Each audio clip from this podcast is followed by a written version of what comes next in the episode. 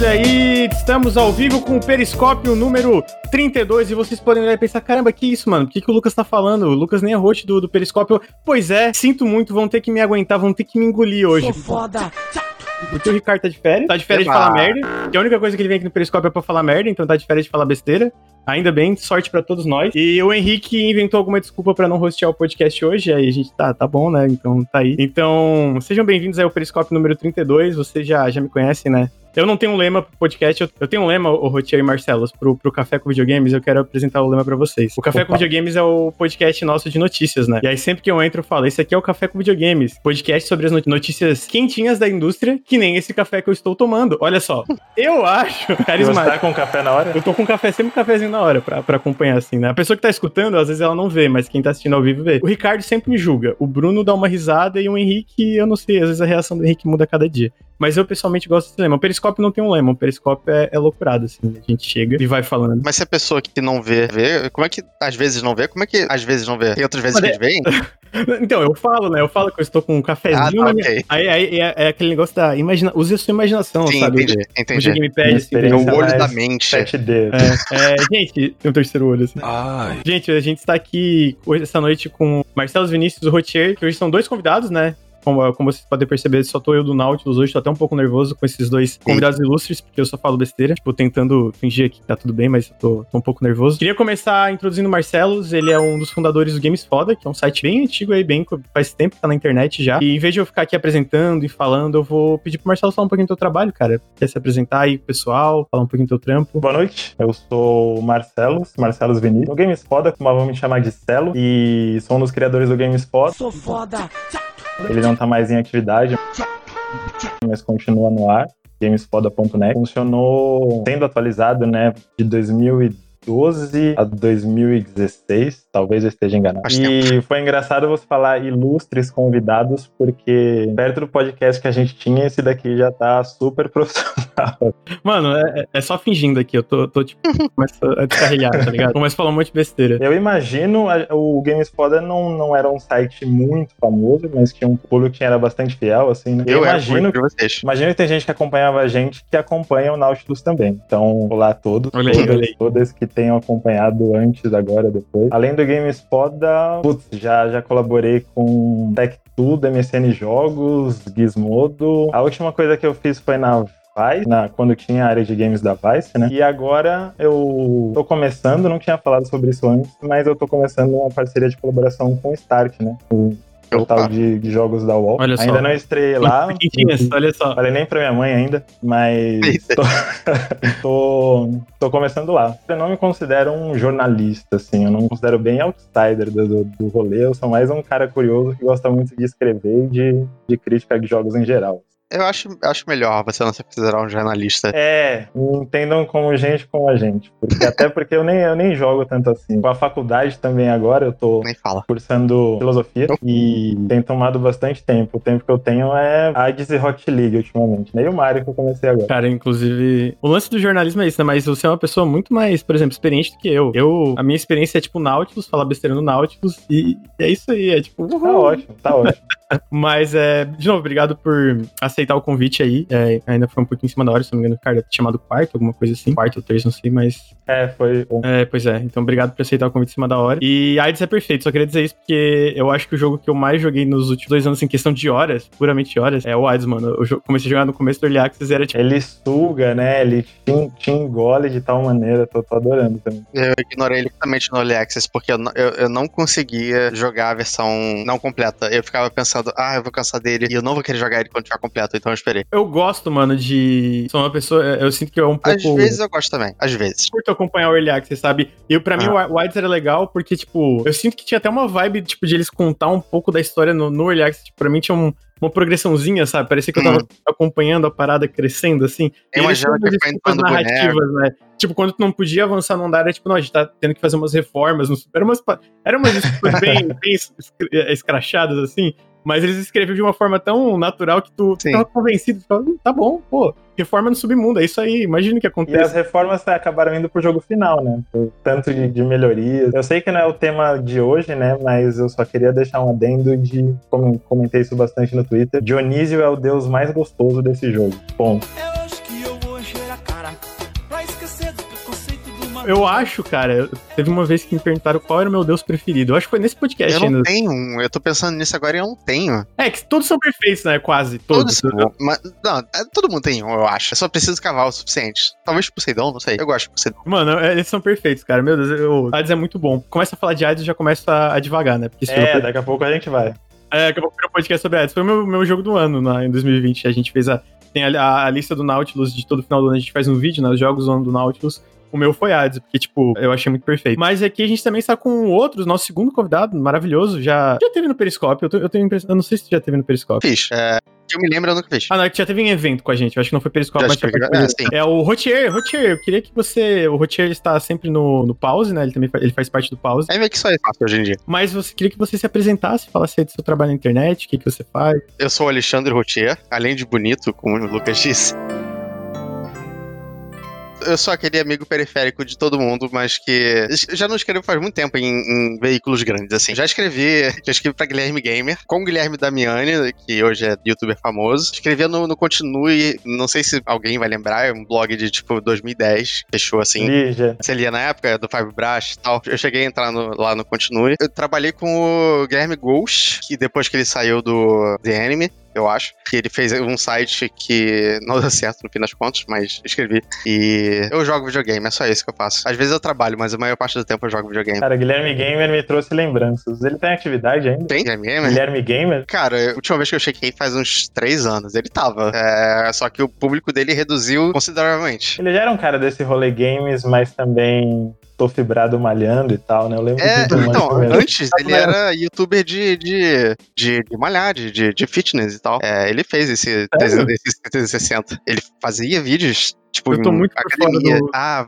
essa época era. Você devia ter acompanhado. Cara, tá tudo interligado. Leonardo. É malhação e é, é grind do mesmo jeito. Eu conheci o Ricardo, mano, pra tu ver, a gente se conheceu em fórum de internet, tipo, lá, eu lembro que eu tinha meus 16, 16, 17 anos, eu, eu conheci o Ricardo na época, no, acho que foi no fórum Wall, mano. Olha só, e Nossa. não era um, um ambiente muito bom, mas, tipo assim, muita Ah, mas coisa... é onde muita gente se Que conheceu, né? ano isso, mais ou menos? Cara, eu- foi 16, 17, faz uns 10 anos, foi tipo lá pro 2010, 2011. É, faz tempo, mano.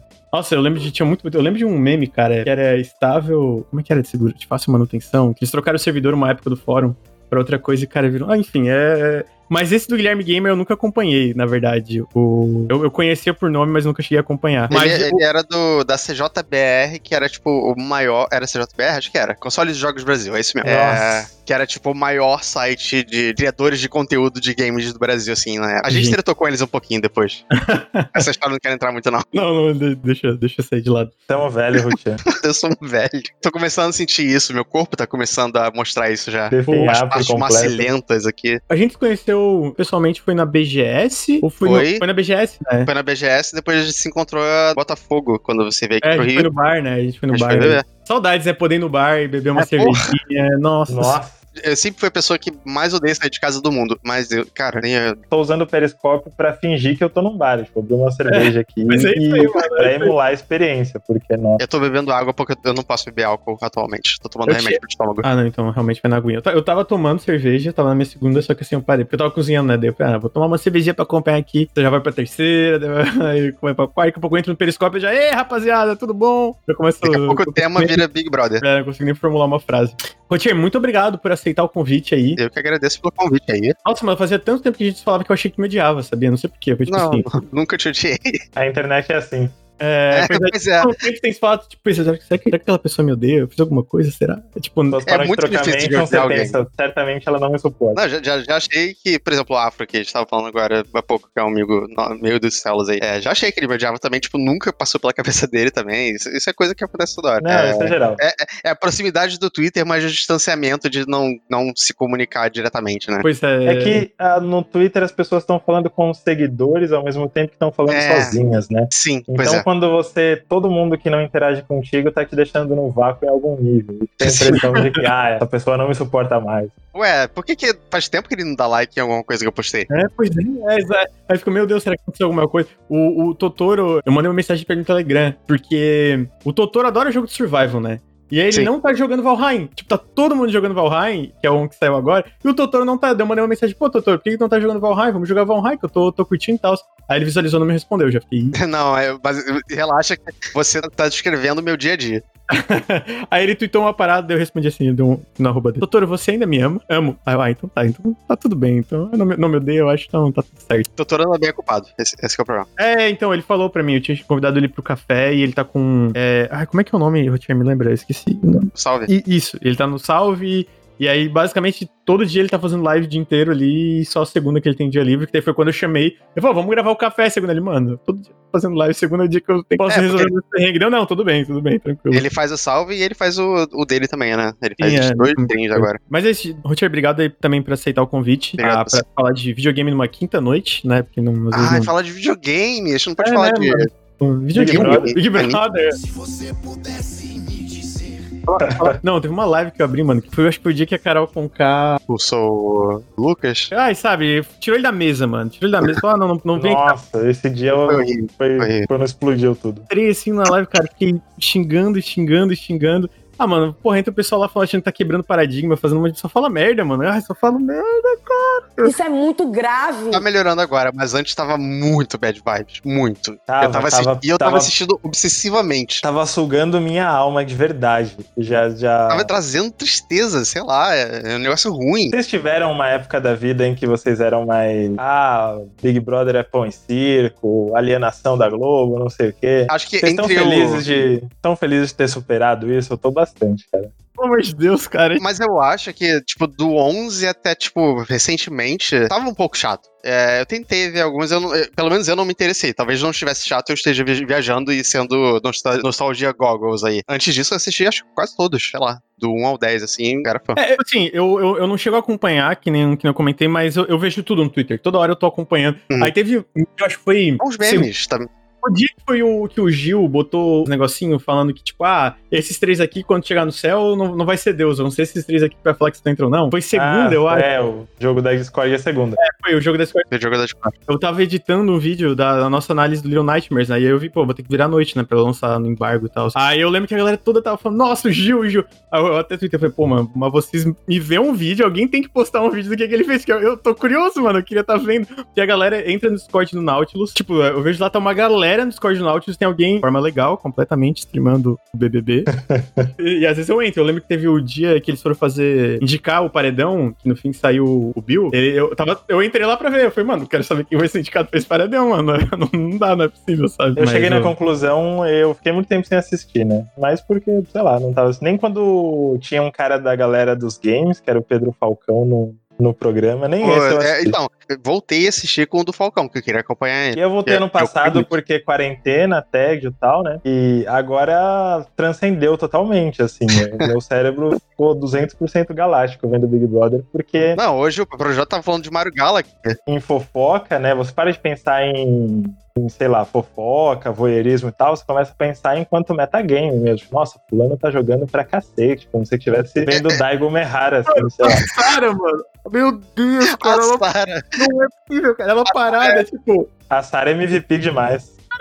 Foda, mano. Ô, mas, ô, na moral, eu, eu não acompanho assim, mas toda hora que tem po- post, vídeo, eu tô olhando tudo, mano. Eu tô olhando tudo, tudo aí. Dependendo do dia, eu entro lá no Discord, eu, nem, eu nem entro com fone, aí eu entro, aí de repente alguém do Discord fala, ei, olha aí o Lucas aí. Eu, eu, eu só fico quietinho, só fico ali observando. Mas, mano, é muito bom, mano, é muito bom. Eu acho que quando eu era mais Porque novo, é tem isso ou parar de abrir o Twitter, né? Ou mutar todas as palavras do mundo. mudar Então, todas as que- palavras do mundo. O que mudou, que agora, agora permite que a gente acompanhe melhor, é tipo Telegram, Twitter, as informações chegando na hora, o pay-per-view muito mais é, fácil de acessar pra todo mundo. Então, é, a sensação de que realmente todo mundo tá vendo e todo mundo tá comentando. Isso dá mais hype do que dava antigamente, eu acho. Uhum, é, eu acho que a rede social colaborou muito pra isso. Mas assim, é, é perfeito? É perfeito. Não tem narrativas aí que batam as narrativas do BBB, mano. Acontecem umas paradas. Caralho, como é que isso tá acontecendo? Perfeito, perfeito. Não, é não, não, calma aí. É, não, é, não, não tô dizendo certas coisas que aconteceram, eu digo o geral, assim, a, a- a- tipo, a- o BBB como um todo, assim, entendeu? Ah, Às vezes a narrativa vai pra um caminho que você não gosta, faz parte. É uma merda. Às vezes a narrativa É. para o caminho cruel, maldoso. Tipo, para, por favor, para, eu não aguento mais ver.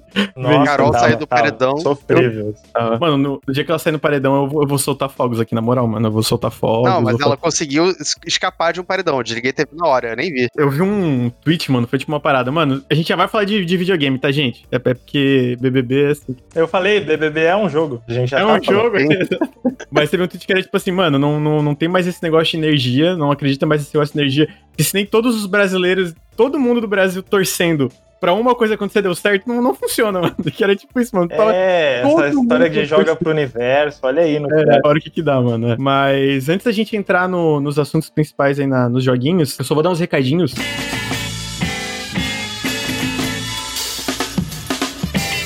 Primeiro, é, que o Nautilus é financiado coletivamente, então se você está assistindo ao vivo ou se você está escutando no feed, fica aqui o meu, meu apelo para apoiar a gente em apoia.se barra Nautilus ou picpay.me barra canal Nautilus. É com esse, com esse apoio que a gente continua fazendo podcasts, fazendo os vídeos lá no youtube.com barra Nautilus Inc., fazendo lives todos os dias que a gente faz e fazendo outras coisas, é, outros projetos dentro do Nautilus. Então, considere apoiar. Tipo, chamar a gente. Tipo, Exatamente, exatamente. Que dá os meses a gente fazer tudo, basicamente. Então, considere apoiar. E se você tá assistindo agora ao vivo, ou se você tá escutando também, é, também dá pra dar um. Se você assina o Amazon Prime, dá pra dar um sub, se você, você tem um sub de graça. Ah, e o sub também tá fazendo muita diferença. A gente tá com essa meta de 400 subs mensais, tá fazendo uma diferença financeira, monetária pro canal bem grande. Então, também fica o meu apelo pra mandar um sub aqui pro Nautilus e faz muita diferença. E além disso, tem mais uma coisa, que é, a gente tá com uma parceria com o Greenman Gaming agora nesse carnaval. É uma loja virtual que vende chaves oficiais para suas lojas de preferência, seja o Steam, é, o Ep- a Epic Games etc. Ah, eles estão com uma promoção agora no carnaval chamada Unidos da Greenman Gaming. Todos os dias tem promoções novas até o dia 20 e comprando com o código do Nautilus o nosso link, na verdade, que é exclamação GMG, é, vocês ajudam a gente é, financeiramente também, né? Então eles têm umas promoções bem legais. Tem, tava tendo promoção do Doom Eternal, do Borderlands 3, da, do Tekken 7, tem várias promoções. Então se vocês estão procurando um- alguma promoção agora, dá uma olhadinha lá no, no, no Greenman Gaming, o link tá aí, é só da exclamação Greenman Gaming, tem o link do Nautilus, faz muita diferença. Senti um pouquinho de inveja. Acho que o Pausa nunca chegou nesse ponto de ter uma, um um- uma parceria com o Greenman Gaming. Não é nem por causa do podcast necessariamente, também é por causa mais, eu acho que é. Eu, eu sinto que é mais por causa do YouTube. Eu acho que o Twitch ainda não é galera olhar, "Hum, meu Deus, mas aí também faz a gente faz parceria com os podcasts, etc.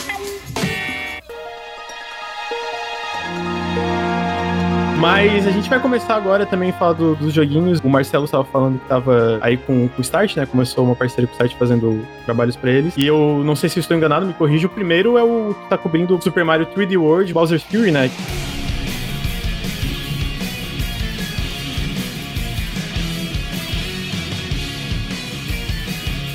Que é essa versão do Switch nova do Super Mario 3D World que saiu pro Wii U. Inicialmente eles fizeram essa versão nova pro Switch, né? Que é tipo uma expansão, não sei exatamente como que funciona isso dentro do jogo. Persona É um jogo 5 separado. Royal, né? É tipo uma versão expandida, não é? É em partes. Então, é, é bem isso, né? Eu- esse ano eu tô começando essa colaboração com o Start do UOL, desde a semana passada, na verdade, né? Eu comecei a jogar tanto o 3D World, que é 90% idêntica à versão do Wii U. Eu tenho a teoria, inclusive, de que todo jogo exclusivo do Wii U, desses first parties, assim, da, da Nintendo, tem que ser portado. Não, não lembro de nenhum jogo exclusivo do Wii U, principalmente da própria Nintendo, que seja esquecível, mediano, assim. São jogos incríveis que ficaram naquele deserto do, do né, que merecem ser jogados por mais gente, né? Tipo, não tem como comparar o sucesso do Switch com, com o sucesso do Wii U. Então, Coitado. muita gente, é, certamente, muita gente nunca jogou, não teve a oportunidade de jogar esse, esse Mario 3D World. E o jogo de 2013, né? Ele é incrível. Ele é. O Mario. Eles pegaram muito do, do 3D Land, né? De 3DS, conceitos de fases, o mais parecido com os Marios 2D, né? De você ter um mapa e transitando de fase em fase até chegar no castelo, ao contrário de como é 64, Sunshine, o próprio Odyssey, que é um, um mundo que você explora atrás de algum colecionável, né? Estrela, Shine, então, é as luas do Odyssey. A sensação que eu tive no E- Odyssey é que, é que ele dá duas demais. Eu eu achei esse meio ruim. Ele tinha compensado Ah, muito. mas tem as, tem as mais desafiadoras e tem, Tem, as tem, é, claro. Mas comparando com como eram as estrelas antigamente, é mais numerosas mesmo. é. E aí ele tá sendo relançado, né? Só por isso já, já valeria pra quem não, não jogou. Hoje a gente tá numa quinta-feira, dia 11. aí. Ele vai ser lançado oficialmente amanhã. Foi até engraçado quando, quando eu recebi o convite, que eu não sabia o que eu podia falar ou não por causa do embargo. Acho que o, o Ricardo também nem imaginava que eu tava com cópia de, de qualquer coisa que ainda ia sair, mas tem. Eu imaginava antes de jogar que era uma coisa mais parecida com você joga o 3D World, termina a campanha principal dele, derrota o Bowser, etc. E aí abre uma sequência a mais. Na, na Tá minha cabeça, é, mas não. É, no momento que você começa, primeira vez que você abrir o jogo, você acabou de comprar, você já escolhe qual você quer jogar no menu principal. Se você vai jogar o, o 3D World normal ou, se você vai jogar o, o Bowser's Fury. Mais um Bowser's Fury, é a sequência do 3D World, direto, assim? Cara, é, a menos que você tente estabelecer alguma timeline de Mario, Ok. assim. de- Então de tu joga Exatamente. Com certeza tem alguém nesse momento fazendo uma timeline de Mario. Assim, eu, eu, eu, eu sei que com isso tava rolando, a galera, tipo, que é o cara olhando o quadro, assim, meio, meio Ah, louco, assim. Tá pensando, sei, meu Deus, sei. onde é que isso aqui encaixa o Bowser's Fury? É de O, The o Office. Brian David Gilbert vai fazer um dia. Eu acho que é de The Office, essa do cara com os quadros, assim, é que eu não vi The Office, é um dos meus pecados. Eu não terminei o The Office, então talvez seja, mas eu, eu realmente não sei aquele personagem. Então é um jogo separado do, do 3D World, como se fosse um jogo separado, basicamente, porque tu não em tem vez, em vez de ser uma continuum, digamos, conteúdo a mais do 3D World, ele é mais parecido com escolha qual você quer jogar. Um jogo curto que tá ali como um- uma opção adicional. Mas você não tem como, se você abre o 3D World original, tem conteúdo a mais do que tinha antes, principalmente depois do final do jogo, assim, né? Só que dentro daquele formato do 3D World. Você não tem como ir do seu jogo do 3D World pro Browser's Fury. Não são a mesma coisa. Quando você tá. É tipo um jogo e meio basicamente. Isso. Um jogo e meio e um, em um. É, basicamente. Tem esse, esse meio jogo e é engraçado, assim, né? Primeiro que ele tem uma. Você perguntou se é continuação, sei lá, você deduz que no Bowser's Fury o conceito do poder de gatos já tá mais estabelecido, que era um lance do 3D World. Eu acho bem maluco, assim, né? Do nada tudo é gato. Os A gatos gente- dominando o mundo. É, e a história é bem. que as pessoas se importam muito com a história de Mario, então eu vou ter que entrar nesse ponto. Mario entra por um cano mágico, cai num mundo maluco que tá com várias ilhas cheias de, pra mim, petróleo. Um líquido preto estranho que tá engolindo tudo. Uau. E o Bowser virou Godzilla. Acho que isso todo mundo deduziu pelas imagens, pelo trailers, assim. Ele foi tomado pelo petróleo mágico e virou um monstro gigante. E tem o Bowser Jr., o caçula dos filhos dele, e o mais importante por algum motivo. Porque ele participou do Sunshine, imagino, né? E basicamente o Bowser Jr. chega pro Mario, isso também tá no trailer, né? Bem, a premissa básica. Chega pro Mario e fala: Ó, meu pai tá zoado, ele virou esse monstro louco aí, e não consigo resolver esse BO sozinho. Ele pede ajuda. É, chega pro Mario, o Bowser Jr. é jogado. Uau! Eu não sabia disso. No co-op, né? Você pode jogar. Você jogando sozinho, você pode escolher se o Bowser Jr. o quanto ele te ajuda, né? Se ele é só ficar te seguindo, se ele bate nos inimigos, se ele sai fazendo tudo. Mas a ideia dele é ser um segundo jogador com o, o Bowser Jr., enquanto o primeiro tá com o Mario. Tá fazendo coisas específicas, né? Ele, ele flutua, consegue ativar umas coisas na parede com um pincel e tal. Mas é isso, o Bowser Jr. pega e ajuda, eles formam uma frente ampla pra salvar o, o Bowser. Não sei qual é o intuito do Mario. Acho que o Mario meio tipo, pô, esse bebê perdeu o pai. E é foda. Engraçado assim, né? ele, ele se esforçar tanto pra, pra salvar o maior inimigo dele. O Mario é uma pessoa muito boa. É, não, porra, que, que nobreza. Ele. Vamos recuperar o Bowser pra ele poder raptar a princesa de novo. Não que, não que se- seria a primeira vez que eles se ajudam, né? Não, é. RPG e tal. O, o Bowser's Fury, pelo, pelos vídeos que eu vi, tipo. Cara, eu só queria dar uma pausa falando que, tipo assim, a parte do petróleo mágico vai ser pra mim, pra sempre, a narrativa desse jogo. Quando eu jogar, for jogar ele, vai ser assim, cara, não, é o petróleo mágico aqui que dominou a mente do Bowser, ele virou. Mas é, isso é uma coisa que eu até ia comentar. O jogo tem um clima bem engraçado, assim, tipo, curioso. Exceto pelo modo como você controla, né? Os comandos são o mesmo e tudo mais. Ele não é muito parecido com o 3D World porque ele é aberto, né? Esse espaço das ilhas, onde tá o Bowser, o petróleo e tudo mais, tem uma estrutura bem mais parecida com o Mario Odyssey. Você vai explorando pra juntar esses cat shines, né? Que é tipo shines com formato de gato e reunindo eles pra tentar reverter que raios que seja essa maldição do petróleo. E ele tem um clima, eu acho que ele lembra um pouco Sunshine nesse sentido que um ar meio de mistério, assim, né? Tipo, você tá nesse, nessas ilhas, nesse reino maluco onde todo mundo tem poder de gato, mas tá esse Bowser gigante com, é, com essa onda de petróleo invadindo tudo, então você fica meio que querendo entender o que tá acontecendo, assim. né? Uhum. Inclusive esse líquido bizarro me lembrou muito Death Stranding. me pergunto se, se Mas Mario, geralmente não uma, tem. uma certa influência aí. É, Kojima- então, vocês passam no mesmo universo. Kojima. Tem um bebê, tem um petróleo mágico, é aberto. E é sobre movimentação. Eu acho que tem muitas similaridades pra ser uma mera coincidência, assim. Eu de acho tempos que... em tempos cai uma chuva maluca aqui que É pode te matar. Olha só, então, Então a gente tá chegando falando do Death Stranding da Nintendo. Sério aqui, ó. Esse é o. o esse, eles se passam no mesmo universo. Acho que os dois estão tentando dizer a mesma coisa de maneira diferente. Podemos esperar é, Guilherme Del Toro Mario, então. Tipo, tu falou que tem uma estrutura mais, mais Mario Odyssey, né? Os, Mar- os Marios desses 3Ds têm esses mundos, como tu falou, esses mundos que tu explora e tal. Eu não joguei o 3D World, nem o 3D Land, na verdade. Eu, eu, eu gosto muito do, do Mario Odyssey, né? Eu gosto muito mesmo do Super Mario Odyssey. Eu acho Mario um jogo é incrível. O Super Mario 64 eu joguei faz um tempo, mas eu lembro que na época eu fiquei encantado também. Eu nunca joguei Sunshine. E o, o Galaxy eu comecei a jogar, tava jogando pra valer quando uma versão incrível do Switch. Aquela versão não foi nem um pouco mercenária. É até engraçado, porque eu gosto muito de jogos de plataforma e, o- e o- e eu deixei muito Super Mario passar da minha vida porque eu não tive os consoles da Nintendo depois do Super Nintendo, né? Eu voltei a ter um console da Nintendo só com o Switch. Sacrilégio. Mas, mas eu sinto que tem uma, uma, uma pegada, parece, parece que tem uma pegada um pouco diferente ainda do que tu pega um, um Super Mario Odyssey da vida. Eu não sei explicar vendo, porque eu não joguei, é, tipo, eu não sei explicar por quê, porque eu não joguei, né? Talvez seja essa parada da chuva, não sei se é a movimentação, ele parece um pouco mais desafiador no geral do Tá que, por falando exemplo, do Bowser's Fury, né? Furies comparado ao Odyssey. Desculpa, Pensando eu, no Death Stranding. eu não sei se eu tô falando besteira, mas eu sinto que ele parece um pouco mais até desafiador do que um Super Mario Odyssey da vida, porque o Mario Odyssey ele tem essas partes mais desafiadoras, mas pega o jogo base e é tranquilo de chegar até o final e tal, né? Ah, tu acha que eu tô falando besteira? E e como que funciona essa chuva? Eu- é só, tipo, tu tem que fugir dela, muda o mundo, tu explora? Não sei se eu tô pulando coisas que já ia falar, né? Porque tava falando, eu acabei, acabei entrando. Não, não. Inclusive, eu a maior parte do tempo, né, eu falei que eu tô uma semana com o jogo, a maior parte do tempo eu tava rejogando o primeiro trio de hoje, né? Ainda não terminei o, o Bowser's Fury. Até onde eu joguei, eu acho que essa parte do desafio ainda não pega tanto. E ele não parece ser um, um jogo longo. Eu imagino que tenha conteúdo adicional depois da, da campanha principal, assim, né? Que normalmente esses Mario, o 3D World era assim, o Odyssey tem, um, um- tem uma pegada meio assim também. Eles têm conteúdo extra depois que você termina, que é o desafio pega de vez. Ah, você quer continuar jogando? Então tome. O 3D World é muito assim. Eu acho que pra quem. pra plataforma, pra desafio, assim, eu acho que no- nos mundos finais, nas coisas opcionais, ele puxa bem mais pra esse lado. O que eu achei engraçado do Bowser's Fury é que a movimentação do Mario pra esse tipo de coisa aberta e ângulos de câmera e tudo mais, eles eles estavam super bem resolvidos no Odyssey, né? E esse é um espaço aberto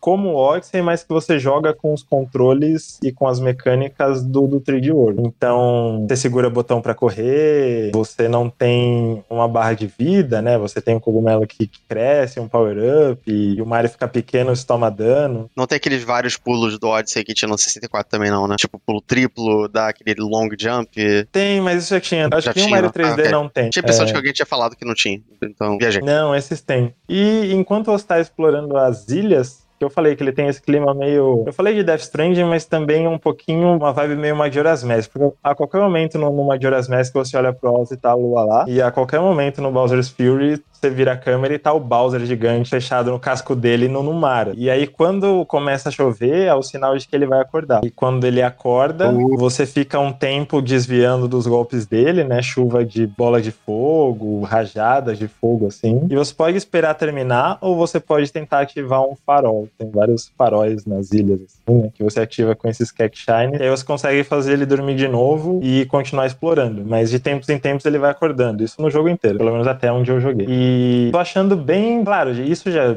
desde o 64 tem isso, né? Você aplicar as, as suas sequências de, de, de plataforma, os desafios de pulo, de inércia e tudo mais, dentro de um mundo mais aberto, né? Isso não é novidade, mas eu, eu tô achando bem massa como eles estão fazendo isso com os power-ups e as mecânicas do 3D World, que são diferentes, né? Tem o poder de gato, que dá uma liberdade de escalar, de explorar de um, de um jeito diferente, o boomerang, tem o Tanuki, todos os power-ups que já tinham no, no, no 3D World, eles estão nessas ilhas também, e explorar o mundo aberto com essas, com essas mecânicas eu tô achando bem, bem divertido. Então, eu queria poder testar mais o co-op, porque Co-op também, na verdade, não lembrava disso. Até porque o co-op do, do Odyssey, se for comparar, é bem ruim, né? O, o co-op do Odyssey deixa o jogo trivial. É, o, o co-op do Odyssey é pra ser seu irmão mais novo, seu É, filho, sim. assim, né? achar que tá jogando. Que tá... É, o, o- pelo, pelo, eu lembro que na, teve uma live faz um tempo já, foi no 2008, 2019, não lembro que a gente fez uma live na época de 24 horas ou 12 horas, nem lembro mais o Nautilus, que a gente jogou um pouquinho do copy do 3D, 3D World, do Wii U mesmo. Não sei se foi em live ou se foi fora de live, mas eu lembro que ele é bem mais elaborado, assim, realmente, tipo, é uma parada que até tô falando besteira, mas eu Eu tenho a impressão que mudava um pouquinho as fases, ou pelo menos a forma que tu resolvia algumas fases e tal. Não sei se é, se é isso mesmo. Pode ser, Não, você gente. você tá falando o Trade Wars normal. De hoje normal. Ah, é tá. o Bowser's Fury, eu não sei como é que no copo nele ele podia elaborar também. Não, as fases são as mesmas, mas elas são bem pensadinhas, sabe? Caminhos que dá pra uma pessoa estar seguindo na parte de baixo e outra na parte de cima pra explorar ao mesmo tempo, assim. Ele fica bem caótico em quatro pessoas. Eu acho que é a ideia também, né? Virar bagunça total. Mas em duas pessoas, assim, normalmente tem caminhos onde você funciona melhor explorando no co-op. Mas a fase em si, ela é a mesma. Pra você jogando sozinho ou acompanhado. O Captain Toad, ele estreou no 3D World, né? Ele... no- nos mundos de... Nos mundos do, do 3D World tem essas fases bônus, que são as do Captain Toad. São puzzlezinhos que você resolve com ele, que ele não pula, não ataca e tal. E depois que eles fizeram um jogo solo do Captain Toad, porque essa- essas fases que tinha no 3D World eram geniais. assim. Uma das surpresas mais legais do jogo era isso. E eu acho que, pelo menos até onde eu joguei, pelo preço que estão os jogos de Switch no Brasil, assim, a pessoa jogou o de Wii U e tem fresco na memória e fez tudo o que tinha que fazer, pagar o preço de um jogo inteiro só pelo Bowser's Fury, não sei se, se é o caso, porque ele não é muito longo. Apesar dele ser tratado como uma coisa separada, assim, né? Ele não tem nem de perto a quantidade de conteúdo de um Odyssey da vida. Ele é mais um, um adendo, um experimentozinho com as mecânicas do, do 3D World. Mas pra quem não jogou o 3D World, nossa, só por ele já valeria a pena ainda É, esse, ele fala isso. É uma, é uma oportunidade porque, pra falar a verdade, ninguém jogou, né? Ninguém tinha um Wii U. é, Eu sou uma das pessoas que eu não joguei o, o, o 3D World e eu já tava, tipo, todo jogo interessante do Wii U que eu não joguei, tipo, sei lá, todo mundo do planeta inteiro não jogou. Que não, eu, eu ficava, mano, tomara que a Nintendo porte pro Switch, né? Porque é, é claro, muito mais fácil de tu jogar no Switch. E, e eu fiquei feliz quando eles anunciaram o 3D World fiquei mais ainda por ter essa edição, né? Porque eu lembro quando eles anunciaram. Eu fiquei curioso pra ver o que era, mas quando eles mostraram que é esse, tipo, é esse mundo aberto, assim, mundo aberto, né? Mundo aberto no sentido do Mario, de mundo aberto, e com essa mecânica do Bowser acordando, eu fiquei, porra, mano, parece, parece fugir um pouco da estrutura. Não que os Marios não se renovem, eu sinto que, sei lá, um, um Galaxy é bem diferente, de- diferente de um Odyssey, que é bem diferente do próprio 3D World, mas eu sinto que tem alguns padrões ali que se repetem, talvez, em relação à estrutura, e eu acho que esse parece fugir bastante. Não fugir bastante, mas tentar umas coisas bem novas, de- um experimento, como tu disse, Marcelo, dentro desses padrões, É, assim. eu, ele- ele- eu vejo como um híbrido, né? Tipo, existia. Existe esse formato mais parecido com os Marios 2D que eu falei, né? De fases curtas, que você acessa por um, por um hubzinho, um mapa assim, né? E existe esse dos mundos. do- mundos ma- maiores, onde você explora livremente atrás de, de colecionáveis. Eu, particularmente, gosto mais da abordagem do Odyssey, que é a do Mario 64. as fases geralmente são muito bem projetadas, né? É, eu, eu perco, assim, né? Passo a vida. Né? O- Eu o Mario- acho que o Bowser's Fury ele é um híbrido, né? Nessas de pegar um jogo que era originalmente dividido em fases e jogar ele com os controles e as mecânicas dele nesse espaço aberto. Aham. E eu falo até de experimento porque eu fico imaginando que tem coisas que ele faz na maneira como você vai de uma ilha para outra, de uma fase para outra, de um, de um jeito bem orgânico, né? Que é um espaço não tão grande. Mas tem coisas que ele faz que podem ser experimentos para um próximo, para o sucessor do Odyssey, de ter essa transição de um mundo para o outro mais, mais natural, assim, digamos. E isso é uma coisa que, que eu achei bem interessante, né? Como você tá navegando por fases diferentes sem sentir que tá, tá só, na verdade, andando pelas ilhas. Sim, é, da- da- Mano, o que eu, eu- o que eu vejo nesse jogo, mano, é porque, tipo assim, eu não, eu não joguei, né? Mas o que eu sinto com todo o Mario, na verdade, especialmente o Odyssey, mano. Lembrando, cara, lembrando do final, eu, lembro- eu fiz um vídeo, inclusive, do final do Odyssey por causa disso. Eu sinto que Mario 3D no geral é aquele negócio de felicidade, um, um sentimento gostosinho, assim, no- do, do âmago da gente lá do fundo, É assim. aconchegante. É, Porque, cara, é muito incrível, mano. Eu lembro quando eu zerei o Odyssey, eu, eu, eu zerei aqui em Criciúma, eu lembro que o Nelson veio pra cá visitar e trouxe o Switch dele, que eu não tinha o Switch ainda na época. E eu zerei aqui, eu lembro, cara, eu- ele tava do meu lado, eu acho, na- no, no dia que eu zerei. E eu, cara, aqu- aqu- aquele sorrisão no rosto, tá ligado? É tipo, e eu vendo o Bowser's Fury ou qualquer coisa, o 3D World, é- eu sinto que é essa mesma vibe. Não tem, não tem muito a ver com a, a parte da estrutura que eu tava falando, mas é porque eu tava olhando o vídeo enquanto eu tava falando, sabe? Dessa parte de. não, é, mas essa, essa vibe, ela, ela segue. Nessa segue, estrutura de fases, tipo, voltando um pouco pro, pro 3D World, é impressionante, cara. Isso desde o Wii U, assim, não, não tem uma fase que seja um saco, assim. De- dificilmente você entra numa fase sem ter a sensação de que você está sendo apresentado a uma ideia nova. E aquela fase tem uma razão de existir, que é explorar aquelas mecânicas de um jeito X. assim. Explora aquilo, você fala, nossa, que legal, dominei isso, completei o desafio, você vai pra fase seguinte, já é outra coisa, com, com outra ideia, e as ideias parecem que nunca acabam. Passa por oito mundos e é cada vez mais desafio interessante e, e jeito criativo de explorar aquilo, assim, é surreal. É o que eu, que eu falei, né? Mais de uma vez, só pelo 3D World já valeria. Quem não jogou, pegar essa versão. É, eu tô, eu tô bem ansioso pra jogar e eu sinto que falou disso de ideias novas. Eu lembro que na época, faz um tempo já, eu acho que na época que saiu pro o 3D World pro Wii U. Eu não sei se vocês conhecem o, o canal do Mark Brown, Game Maker's Toolkit. Você já ouviu Sim, falar? sim. Oh, sim. É, eu, eu gosto bastante. E tem um vídeo dele que na época que foi um dos vídeos que fez eu especialmente começar a seguir o canal. Eu já acompanhava, mas tipo, pô, eu quero ver todos, assim. Que um vídeo que ele falava sobre as mecânicas do, do Super Mario 3D World como a filosofia da Nintendo, né? Que era tipo, mano, a gente vai. Falou isso do Marcelo, de introduzir uma mecânica. Ah, essa mecânica vai ser num reino de, de nuvens que pode pular e elas balançam, ou num reino de pântano que tu afunda e tu tem que. Não que seja isso, que tenha isso no jogo, mas entendeu? Tipo, ela faz isso já joga fora a mecânica e depois te introduz uma coisa nova e como ela faz de no comecinho te tutorializar, sem com, tipo, ela, te tutorializa sem nem te contar exatamente, tipo, ah, mano, ó, tá vendo? Aqui tu vai pular e tu já tá aprendendo sem nem ter um- uma mensagem na tela que tu tá aprendendo necessariamente, sabe? Sim. No Mario especial eu acho isso incrível na, na série Mario 3D. Game Design que te É, eu ensina lembro desse vídeo né? e eu comecei a reparar. Eu, uma coisa que até o vídeo aponta é que tem, sempre tem um momento que tem um twist, né? Da, daquilo que eu estava fazendo. E quase sempre é na bandeirinha de checkpoint no meio da fase. Tipo, ah, você chegou até aqui, você se acostumou com isso, e aí ele pega aquilo e adiciona com, junto com outra coisa. Ele, ele subverte aquilo de alguma maneira pra segunda metade da fase pra ver se você entendeu o conceito e superou o desafio mesmo. E nossa, né? Eu joguei duas vezes inteiro no Wii U, joguei de novo agora no Switch e não dá pra enjoar desse jogo, né? Nessas de ir dominando esses desafios, procurando estrela verde e tal, acompanhando a complexa narrativa das fadinhas aprisionadas do petróleo mágico. Eu tava precisando de um jogo pra comprar no, no Switch, porque recentemente eu paguei é, 9 milhões de reais e comprei os jogos que eu queria jogar no Switch, né? Porque é, é o preço deles. É, mas é, tava precisando de um novo, acho que vai ser esse. Eu fiquei em choque quando eu joguei ele. Quando saiu o 3D World, quem fez o, o review dele no Games Foda fui eu também. E eu lembro de ter comentado quando, de, de que outra maneira, em que outra mídia você ia ver um, um encanador de meia idade vestido de, de gatinho, assim, e achar fofo. E É verdade, mano, é verdade. Não, não só achar, é tipo, em momentos quando tá jogando, tu achar incrível. Mano, esse jogo é incrível. E tá, tipo, é. vestido de gatinho, sabe? tipo, Imagina, tipo, o zelador do seu prédio aparece na sua porta com uma fantasia de gato e um bigodão, assim, tipo.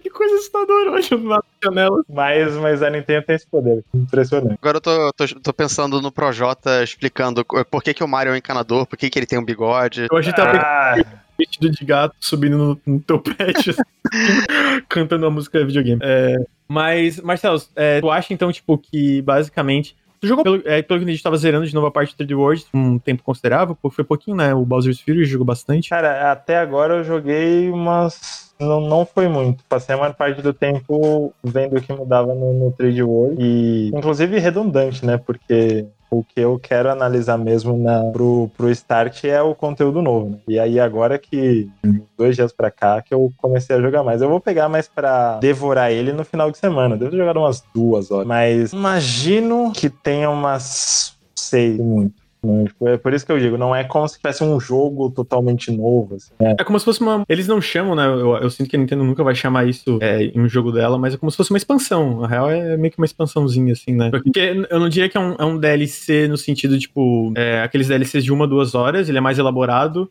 Mas ao mesmo tempo, não é tipo, um, nossa, meu Deus, uma continuação. É meio.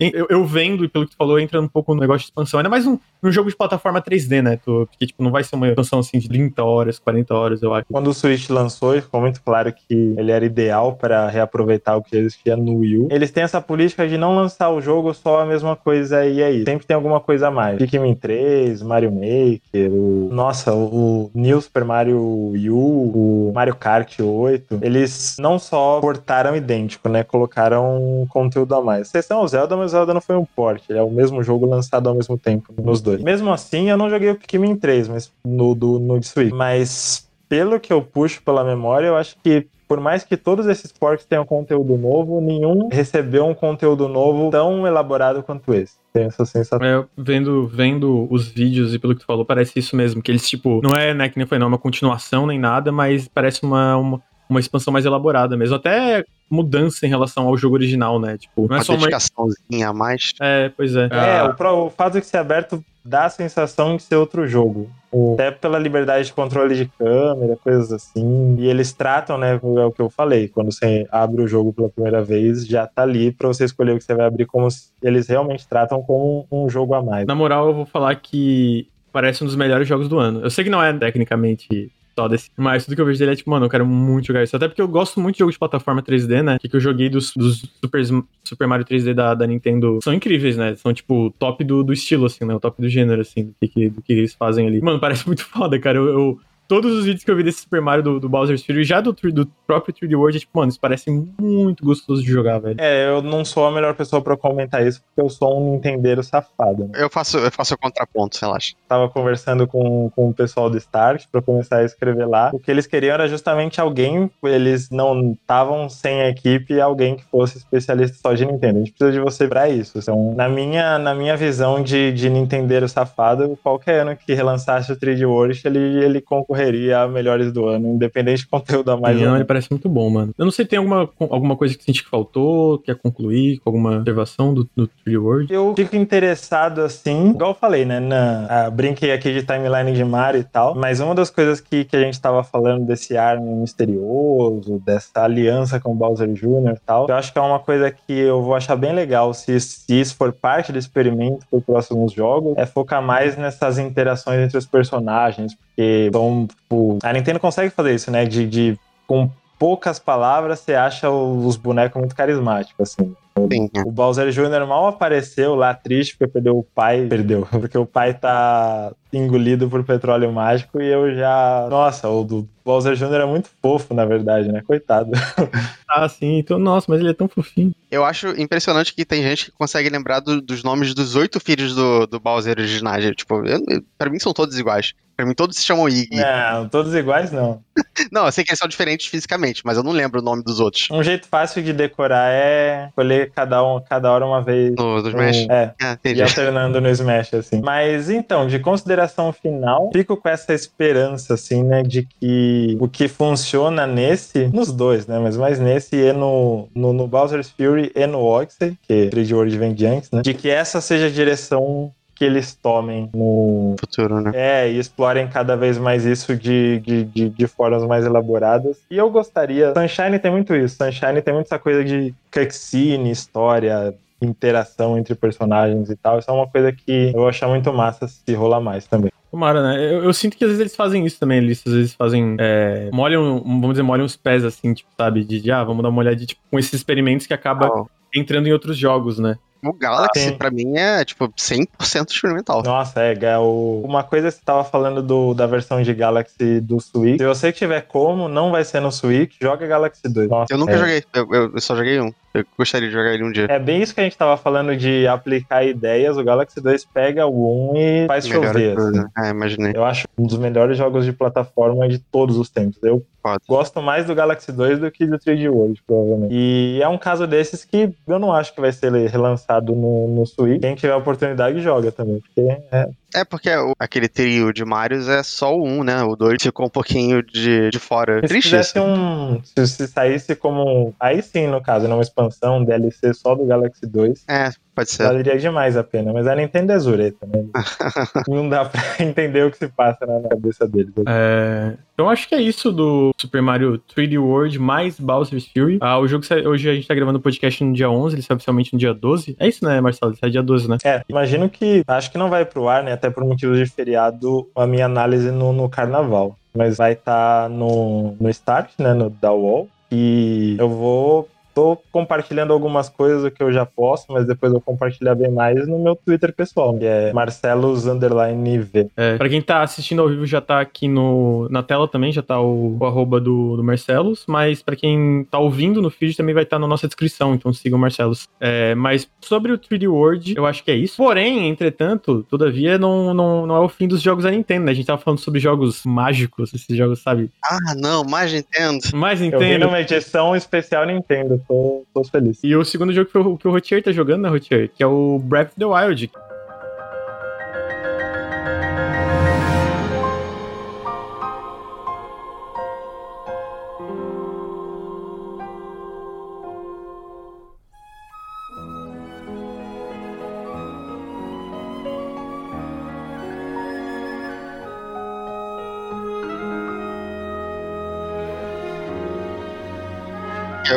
Recentemente, na verdade, mas ainda jogo ele. É, não, justo, depois de terminar ainda tem, às vezes É, tem, tem fazer. Que, cara, assim, eu vou, vou falar aqui que é um dos melhores jogos já feitos, tranquilamente. Me desculpem as pessoas que estão ouvindo isso quatro anos atrasado, porque eu só peguei um Switch há dois meses. Não tem prazo É. de validade? Não tem, né? Não tem prazo de validade. Nunca é tarde pra Eu falar joguei ele e realmente é um dos jogos da década. Assim, contexto rápido. Eu tava muito cínico em relação à Nintendo há muito tempo. O último Zelda que eu terminei foi o Twilight Princess, que eu achei bem bom. Mas assim, eu acompanhei o hype do, do Ocarina of Time e eu achava o melhor jogo do mundo na época. Eu joguei Majora's Mask, que eu achei o melhor jogo do mundo na época. Eu ainda acho o Wind Waker o melhor jogo, o melhor Zelda de todos. Então, eu segui a, a franquia durante um tempo, apaixonado. É, uma- Era uma das minhas séries favoritas. E aí, talvez por causa do Wii. No GameCube já, já senti que não tinha tanto jogo assim. E o Wii tem, tem muitas joias escondidas, mas eu não sinto que eu joguei tanto ele. E aí eu passei pelo Wii tido e durante muito tempo eu só fiquei descrente da, da Nintendo. Eu tava errado. Eu joguei. Eu joguei Breath of the Wild e. Uau, é, é- é incrível. É, é engraçado porque eu tava vendo a Camila, minha namorada, jogando o Breath, o Breath of the Wild, o Shadow of the Colossus. Parece que tem muita coisa do Shadow of the Colossus nele, mas assim, ele parece que ele pega o DNA de muitas coisas. Eu não diria que tudo dá certo, tem algumas coisas que eu não gosto, por exemplo, armas quebráveis é uma coisa que eu dispensaria, mas quem gosta. Depois de muito É. tempo sobre isso, eu concordo. Não- eu, não, eu não sou muito fã das armas quebráveis. Eu não Eu acho que fica equilibrado melhor na segunda metade do jogo, quando elas já não são mais tão quebráveis. É, quando você começa a pegar Mas- as armas boas, de verdade. Todo mundo que eu vejo começar a jogar, quando vinha alguém aqui em casa, eu falava, ah, joga o Zelda aí. Eu tinha que sempre dar esse alerta, não se apegue às armas. Muito muito. É, eu achei ele meio, meio difícil no começo, tipo, de você se acostumar com a estrutura dele, que é bem, é, eu acho bem diferente dos outros Zeldas. E o combate é muito mais difícil, na minha opinião, de, de quem jogou muito mal no Switch. Cara, é, é- é tanta coisa, eu nem sei por onde começar. É, é um jogo muito. ele coisa tem muito conteúdo. É muito falar. conteúdo. Muita coisa interessante. É o tipo de jogo que tu pensa, pô, mano, tem a parte do mundo aberto, da exploração, tem a parte da narrativa. Eu gosto muito da narrativa desse jogo, eu gosto muito da história. De verdade, eu gosto É. muito da Zelda nesse jogo. O Ricardo fala muito. Eu acho a. Zelda meio enjoada nesse jogo. Tu acha? Eu acho ela um pouquinho enjoada. Mas assim, eu tô, tô virando um pouquinho minha opinião porque eu comprei o Hyrule Warriors também, por causa do Breath of the Wild. E a Zelda é bem boa no jogo. Isso tá, tá fazendo ela crescer um pouquinho mais no meu coração. Mas a dubladora dela é péssima. Nossa. Eu sou o Taquinho e eu joguei em japonês. É, eu deveria ter jogado em japonês, pra, pra ser sincero. Assim, falhas são, tipo, dungeon, é, boss fight, eu também não gostei tanto assim, mas ele compensa em todo o resto. Ele tem todas as áreas memoráveis, e aí você começa a ver as referências a- a- aos jogos antigos. Tem, aí você vê, tipo, sei lá, um dos, dos bichos lá divinos que você encontra chama Rudania, porque tinha o Darunia do, do Ocarina of Time. E aí quando você começa a pescar essas coisas assim, pra mim, pelo menos, foi muito nostálgico. Muito. Foi tipo, eu, eu tava revivendo uma coisa que eu não vivia desde 98. Eu gostei muito disso.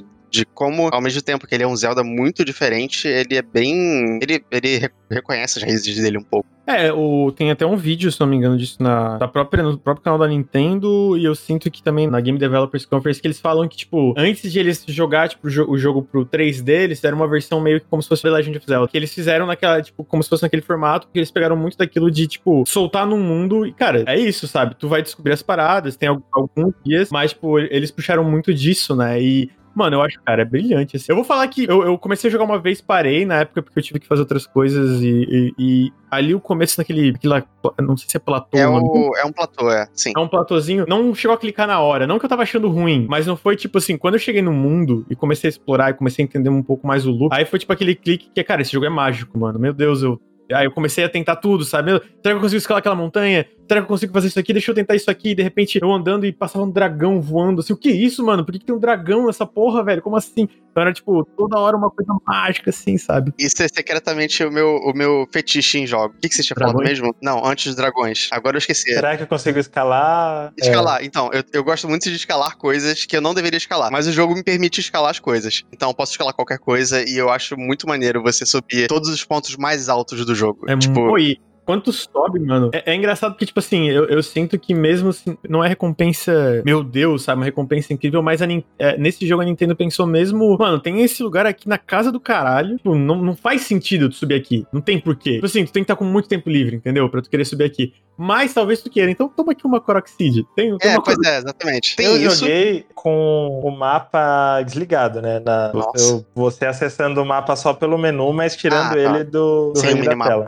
Acho que a diferença dele, pra mim, eu nunca fui um grande fã de jogos de mundo aberto, assim. Pelo menos eu enjoava muito fácil. Hoje em dia não, mas na- no começo dos Assassin's Creed, coisas assim, eu ficava entediado muito fácil. Porque eu achava que eu tava fazendo as coisas só pela recompensa da missão e não por ser prazerosa a missão em si. Você tinha a campanha principal que era animal, mas tinha várias side quests que eram extremamente tontas, repetitivas. Não, acho que a diferença desse Zelda, pensando nele como um mundo aberto, não é que tudo que você faz é incrível e é uma side quest extremamente elaborada, mas é que eu não fazia as coisas pensando no que eu ia ganhar se eu completasse essa side quest. Eu fazia as coisas porque eu tava curioso pra saber o que tinha naquela montanha. Eu fui fuçar lá porque eu queria fuçar lá, não pensando no que eu ia ganhar, mas, não, o que é aquilo? Quero ver o que que é. E eles que jogam numa torre alta, né? Normalmente quando você libera o mapa, justamente dão uma visão muito ampla de 100 pontos de mapa de aqui é isso, aqui é isso, aqui é isso. Vai lá e descobre, sabe? Pra mim essa era melhor parte do jogo. Ir lá e ficar fuçando as coisas. Eu não sei se vocês sabem, mas eu, eu muito isso no Twitter, que eu sou uma pessoa que gosta de platinar jogos, eu sou um desses, desses masoquistas. E ah, tem horas que, assim, eu tô jogando um jogo de PS4 e, e eu fico pensando, se eu não tivesse troféus, eu não teria tanta vontade de jogar esse jogo. É, o Breath of the Wild, eu, eu tenho vontade de fazer 100% dele sem, sem ter uma- um certificado pra poder mostrar o meu IPNs e, e falar, eu fiz 100%. É o prazer pessoal mesmo. E isso é uma coisa que eu não sentia há muito tempo, de verdade. Joguei vários jogos e tal, mas assim, de, de você ficar absorvido naquele mundo e você ficar jogando o dia inteiro e você ir dormir e acordar e você ficar jogando o dia inteiro. É uma sensação rara. Você chegou, a jogar o Skyward Sword? Eu queria muito não, né? ter jogado ele, só que eu não tinha o Emotion Plus. Eu ainda quero jogar muito ele, pretendo. Até porque é o foda, né? Tipo, agora eu tô começando a me interessar em lore de Zelda. E eu É sei que o assim que Skyward Sword é importante. É, eu tenho, tenho opiniões fortes sobre Skyward Sword. Eu acho que. Negativas? As duas. As eu acho duas. que quando, quando ele acerta, ele acerta demais. Ele acerta em Saturno, assim. Mas quando ele pega pra errar, não. Mas então, eu, tenho, eu, eu- não tenho uma sensação tão forte assim, mas eu, eu sinto isso um pouco com o Twilight Princess. Eu acho que o Twilight Princess tem momentos muito bons e ele tem momentos muito medíocres. Eu acho que ele não chega a ser ruim em nenhum momento. Mas assim, comparado, por exemplo, ao Wind Waker, que eu- é o meu favorito, e o Majora's Mask, o Ocarina of Time, que assim, o Majora's Mask é o meu segundo favorito e o Ocarina of Time é um jogo que, se você não respeita, você deveria. É, não parecia a mesma coisa, parecia que tinha perdido algo pra mim, embora é, tivesse eu, eu passei dos 3D, aliás, Zelda no geral, joguei praticamente todo. Tipo, não interpreta mal, Skyward Sword está longe de ser ruim, tipo, o jogo é, é incrível, assim, as coisas que ele faz com controle e tudo mais. Mas o que eu, eu tenho a sensação de que o Breath of the Wild é uma resposta a coisas que foram mal recebidas no Skyward Sword. Ele te controlava muito, ele ficava o tempo todo entrando no seu caminho com tutorial e com fala da Fi, que é ajudante, com explicação que você não pediu. um pouco a época, né? Da época, como os jogos É. eram na época. Triste. Por mais que eu tenha gostado das partes boas, né? Nossa, tem muita coisa no Skyward que eu acho surreal de bom, assim. Mas eu fiquei um pouco saturado. E eu, e eu não esperava, pelo menos pela política da Nintendo da época, que era de tornar as coisas cada vez mais acessíveis para vários tipos de público e tal. Eu não esperava que Zelda ia tomar esse caminho. Eles iam jogar tudo pro alto, voltar pra prancheta do zero, que igual o, o Lucas falou, pensar no Zelda, no Zelda 1 de NES e começar a repensar a fórmula toda e precisava. Nossa, precisava muito. Eu sinto que é, o Skyward Sword foi anterior, né, do Breath of the Wild. É bem isso, É. né? que Foi, foi, foi em É. Entre ele foi e o- o TP. Eu sinto que Skyward Sword foi tipo o profano, assim, o filho que ninguém. O filho que não. que a, que a, que a família não gosta, assim, aí vê o Breath of the Wild, tipo, todo mundo ama. Eu, olha só, eu tenho uma experiência muito limitada com o Zelda 3D. Você. Com todos os Zeldas, é uma franquia que eu joguei muito pouco. Eu, eu tenho uma experiência muito limitada com o 2D. É, não, eu, eu com todos, assim, todos, todos os Zeldas, assim. Então, tipo assim, é. Tu pega. Eu, eu joguei um pouco do Ocarina of Time, nunca zerei. Ah, joguei um pouco do Majora's Mask, que eu lembro que eu achava incrível a ambientação, incrível. Achei, comecei a achar mais incrível ainda depois que li todos os creepypasta, que tem um creepypasta bem famoso, inclusive. E o primeiro Zelda 3D que eu peguei pra zerar foi o Breath of the Wild. Então, tipo assim, foi uma experiência que eu fiquei Caralho! Você começou mimado. É, então.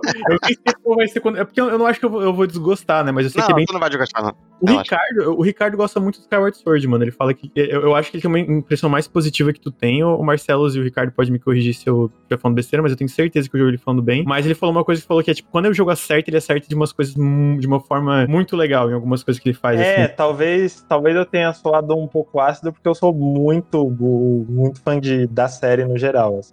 Uhum. Mas eu, eu adoro o jogo. E tem combates no, no Skyward Sword, situações específicas assim, em que bateu o lance do controle enquanto a espada, no no nível de imerso assim que eu tava na. Abriu essa brecha aqui, eu vou mexer o, o braço exatamente dessa maneira, mesmo não precisando, assim, né? O movimento ser tão preciso. E as dungeons, que não tem, isso é uma coisa que o Breath não tem. Eu ia perguntar, as dungeons e as boss battles, tem? Tipo, eles Não, a, é, é, as duas coisas que Skyward faz de melhor. Tem uma em específico que é a minha favorita, que tem uma estátua gigante de Buda e tem uma flor de lótus que você desce e vai pro submundo, assim. Nossa. E nossa, a dungeon, a dungeon inteira é perfeita, a luta com, com o chefe é perfeita. A luta final do jogo, a- as lutas com o Girahin, né, que é o- aquele vilão principal, assim, e a luta final de fato, que é meio spoiler, são, Eu já sei acho elas spoiler. incríveis. Mas esquece, eu ia falar alguma coisa, mas esqueci que era. Eu lembro do, do é, falando do Breath of the Wild agora. Pô, mano, o que, que eu acho massa? O Marcelo, vocês dois falaram isso, na verdade, esse lance da curiosidade, né, mano? E eu sinto que tem umas, umas paradas que é, é umas recompensas muito pequenas, mas tem umas paradas, uns lugares que tu, ah, mano, deixa eu explorar ali. Em contrapartida, que é umas recompensas, tipo, caralho, mano. É que nem eu falei, eu lembro que uma vez eu fui explorar um lugar, fui subir uma montanha, eu acho, e- e era uma parada daquelas quests do dragão, sabe? Do, do lá Eu sinto, eu, eu sinto que, tipo, a recompensa, tipo, do que que tu ganha mesmo não é tão incrível pra ti no sentido, tipo, ah, uma, um item. Mas toda a parte visual, a parte da, da ambientação, do que que acontece ali, porque tu É a saiu... conquista. É, não, não, é, não, não é exatamente, não é, não é aquela parada, tipo, ah, ganhei um item, ganhei essa conquista, qualquer coisa. Mas é a parada visual, toda a ambientação, toda a parte do mundo que descobre ali naquele momento, é tipo, caralho, mano, ainda bem que eu saí aqui e fiquei, tipo, hum, tem, tem, tem um negocinho brilhando lá em cima, mano. Que, que, aquele negocinho brilhando lá. E aí tu chega lá e, ó, porra, mano, é um negócio incrível, assim. E, é- e- e o- e o jogo sabe balancear bem, porque às vezes tu vai e realmente é uma coisa pequena. Mas tem tantas coisas incríveis ali na jornada que tu fica, ah, mano, tudo bem uma coisa pequena também, sabe? Porque, cara, tem muito momento legal pra caralho nesse jogo, cara, muito momento. coisas opcionais. Aquela ilha que você perde tudo, É nossa, muito- que você tem que ver, nossa. Muito foda essa ilha, cara. Não, os trials, sabe? Eu, eu gosto muito dos trials, apesar deles serem muito difíceis. Os trials da Master Sword, no caso. É, embora eles fiquem na floresta onde os frames vão pra morrer, né? É, porque, não sei Tinha que você, ter mas. alguém pra falar de frames com, com o Nintendo. Eu, eu senti, eu Guerra, senti né? que foi só na, naquela área. É, na- eu não quero falar qual área, mas vocês sabem qual é. É impressionante. Assim, pra um jogo que era de Wii U, eu não, não esperava isso. Mas eu, é, eu dou passe livre porque realmente é um jogo muito bom e tô cagando pra, pra problemas técnicos dele porque não são tão grandes. Tem aqueles labirintos fora do, do continente que são totalmente opcionais também. Sim, Aliás, o que, que não é opcional no jogo? né? É, você sim. pode só sair do platô e derrotar o Ganon. É, sim. Ah, então, mas é isso que, tipo, pesou um pouco pra mim. Eu, eu falei das boss battles, é, mas também tem a coisa de não. Assim, talvez mude isso no próximo Breath of the Wild. Deus, Mas- chega do Breath of the Wild 2, por favor. Nossa senhora. Mas eu, eu senti falta de um. ele vai, ele vai ter esse ano ainda. Assim. Foi, foi um, foi um delírio coletivo, assim, sabe? Tipo, É. não continua, desculpa. Não, eu, eu só sinto falta de um Ganondorf. De uma figura humana, Ah. sabe? A entidade que é Lament Ganon é, tipo, é interessante, mas não tem personalidade, sabe? Tem personalidade no sentido artístico, de estético, enfim, mas você não tem diálogo, é só, tipo, uma força da natureza. Eu sinto um pouco de falta de, de mais carne na história por causa disso. Mas eles vão colocar mais carne na história porque vai sair o 2, então meu argumento é completamente válido. Tem o trailer, eu não sei. Eu não senti isso porque eu acho que não tenho esse apego emocional à, à- à franquia, né? Que eu falei, o meu primeiro Zelda 3D. O meu primeiro Zelda, ponto, que eu zerei, cheguei até o final, foi o Breath of the Wild. Tá, tá aí a minha, minha, meu grande pecado gamer, minha carteirinha pode ser retirada aí. Mas eu sinto que por eu não ter nenhum apego ali, eu não fiquei tão, tipo, ah, sabe, putz, não, não tenho, não tenho Ganon qualquer coisa. Eu achei muito foda, eu, eu, eu gosto muito, eu- de verdade, eu- a galera, eu lembro que eu li umas críticas na época, mas eu joguei e fiquei, mano, eu gosto muito da história desse jogo, de como tu vai juntando as memórias, né, pra, pra, pra tipo, pra fechar esse quebra-cabeça, assim, digamos. Eu lembro que, pô, eu realmente curti muito. Agora eu consigo entender quem tem essa figura do Ganon o que, que ele representou pra franquia e etc. Até porque eu já li uma, um pouco do Ganon da- nos outros jogos, tipo, no Wind Waker, o que, que ele faz, etc. e muda muito, né, de jogo pra jogo, eu, eu consigo entender o que sente falta. Agora, a parte estética, mano, eu queria falar que como já foi um jogo faz tempo, eu lembro quando eu cheguei no, no castelo ali de Hyrule, no castelo lá no meio, quando tu começa a enfrentar ele lá fora, não, vou, vou deixar no ar assim só pra não dar spoiler pra quem não jogou, eu não vou especificar. Eu fiquei, caralho, mano, que cena foda, mano. A música que tocava, eu fiquei, meu Deus do céu, o que que é esse jogo? O que que eu tô jogando? Cara, é muito incrível, cara. Essa parte que o Rotier falou de força da natureza me deixa muito curioso pra sequência, assim, né? Porque Sim. eu gosto do fato dele ser isso ali, porque se você, se você tiver a chance de jogar o Skyward Sword e Ah, lembrar... mas eu sei, eu sei, o porquê, eu já, eu já, já vi spoiler. Ah, então tá. Mas se você pega o Skyward e o Ocarina e junta as duas coisas, eu, eu- nossa, fica incrível. Ter Ah, sim, sobrado todo só, sentido. ter sobrado só é, tá bem isso, né? Uma força da natureza engolindo e destruindo tudo. Mas eu quero ver o que eles vão fazer com esse outro lado, né? Que existia um fulano, um Gerudo chamado Garondorf é, no meio dessa bagunça toda. E eu tenho uma pergunta no tema Zelda pro Roquier, já que você jogou recentemente, assim. O que, que você quer ver na sequência? E você acabou de falar, por exemplo, forma humana do Ganondorf, uma das coisas. Porque eu não acho que eles vão jogar na- no mesmo mapa pra explorar as mesmas coisas. O que eu tinha lido era que talvez fosse um pouco no subterrâneo. É, tipo, teve um papo um desse pouco- É, não sei se é verdade. Pode ser interessante se for isso. Hum, Se for só isso, talvez não seja tão interessante, porque eu não sei como é que vai ser o negócio das dungeons, ou se vai ter dungeons, né? Eu acho que a minha preocupação maior é, é, pelo menos, boss fight. Eu não preciso de dungeon. Eu acho até que as dungeons do, do Breath of the Wild são competentes. É, só que eu acho os boss fights muito, muito sem graça. O design dos bichos eu achei meio tanto faz. É, enfim, mas o design dos personagens é muito bom. Então, eu acho que se eles fizessem alguma coisa um pouco mais. É foda porque isso não é muito Zelda, né? Tipo, a coisa com. é, Talvez o Majora's Mask tenha feito isso um pouco mais, a coisa de mais interagir mais com as pessoas num Zelda. Majora, na verdade, é totalmente isso. Mas eu gostaria de ver isso, de, de ver mais interação humana. Embora o Breath of the Wild tenha um bocado por causa das sidequests e tal, mas é- eu ainda acho ele um jogo muito solitário. Não sei se é uma impressão só minha, mas enfim. Eu acho que não é só sua, mas a maioria das pessoas não diria isso como negativo. Eu acho que Então, aí eu vou, eu vou falar de uma mácula na minha alma, que é que eu não gosto de Metroid, pelo mesmo motivo. Eu acho ele muito solitário. Nossa. E agora todo mundo no chat vai começar a me odiar. Não, você não, tá não. morto por dentro. Metroid, né? Mas do solitário no Breath of the Wild é muito legal, mano. Cara, é porque é, é, é um, é um solitário, não é tipo. O Metroid é tipo solitário, pelo menos os 2Ds, de realmente tá quase sozinho né, nesse mundo alienígena ali, sabe? E eu sinto que o Zelda é mais, tipo, tu tá num mundo meio arruinado. Então, tipo, tem essa vila aqui, tem isso aqui, eles estão tentando, sabe, se recuperar, mas a real é que esse é um mundo arruinado. Então eu sinto que é uma vibe de solitário diferente. Eu não sei se faz sentido o que eu tô dizendo, tipo, sabe? Que tu encontra. Acho que tem a sensação, pelo menos, sei lá, qualquer pessoa que já pegou a estrada, ficou olhando pela janela e falou: Nossa, é tudo muito vazio, é tudo muito vago. E aí você chega pra onde está viajando e você tá de volta numa cidade com uma galera. Primeira vez que eu cheguei em Rateno, né? E depois em Cacarico, eu tive muito essa sensação. Meu, tem gente nesse mundo ainda? Sim. Pra onde eu tô indo? Assim, de repente você vê um- uma vila bem estabelecida, dá uma sensação gostosa. O jogo dá uma justificativa ótima pra não ter gente também no mundo, né? Então, disso pelo menos eu não posso reclamar. É, talvez isso tenha sido agravado pra mim pelo fato de que eu quase não usei cavalo, eu meio que só corria. Por? Que isso, cara? Por quê? Por quê? Eu gosto de tomar meu tempo, eu acho. Mas é Eu, eu demorei bastante, eu joguei bem devagar. É, na verdade, eu nem gosto de tomar meu tempo, não, isso é mentira. Mas eu gostei nesse jogo. Cara, tanta coisa. Fala. Travel, porque tem um amigo meu que não tava meio, ah, mano, tudo é muito lento, tudo é muito lento. E aí ele descobriu, tipo, quase depois que eu tava zerando, ah, mano, dá pra dar Fast Travel nos Shrines, tá ligado? Não, Eu se eu não conseguisse, eu ia. Mano, como é que tu não sabia disso? Não, eu não andava de cavalo, mas eu usava, eu usava os, os teleportezinhos.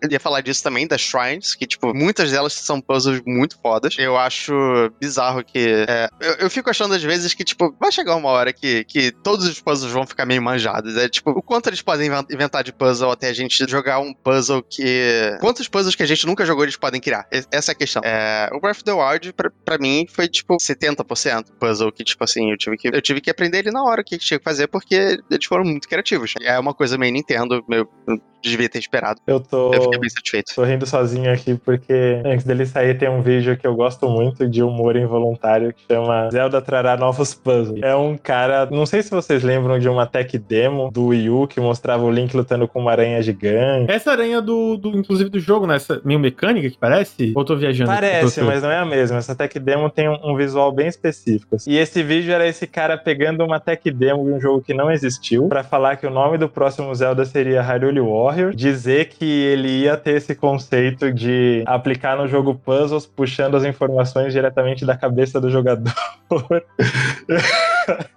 Cara, esse, esse vídeo é fantástico. Não tem abso- absolutamente nada certo nele, mas o cara fala com uma convicção que você fala: caralho, tio, o jogo vai fazer isso mesmo? É, eu acho uma obra-prima do YouTube. Quem tiver curiosidade, procura Zelda trará novos puzzles. Acho que é você viu, VC viu, interrogação. Zelda trará novos puzzles. É o melhor vídeo do YouTube. Obra- ob- obras-primas do YouTube. É, mas acho que a coisa que eu, eu mais vou guardar do, do Breath of the Wild, talvez nem seja o jogo em si, mas o fato de que ele me fez gostar de Zelda de novo, de- do mesmo jeito que eu gostava quando saiu o Wind Waker, tipo 2003, Wind Waker 2002. 2002. A americana, acho que a versão americana foi em 2003. É, eu, eu, eu joguei um pouquinho depois de sair, então, sei lá, 2004, vamos dizer. Faz- Fazia 17 anos que eu não jogava um Zelda que eu amasse. O último que eu joguei, tipo, eu gostei, tipo, gostei bastante, mas... E aí, depois disso, eu acabei terminando, tipo, peguei o, o emulador de Super Nintendo pro Switch, e aí eu vi lá, olha, tem o Link to the Past. E aí, um fim de semana eu terminei também, é, que eu nunca tinha terminado o Link to the Past, eu só tinha terminado um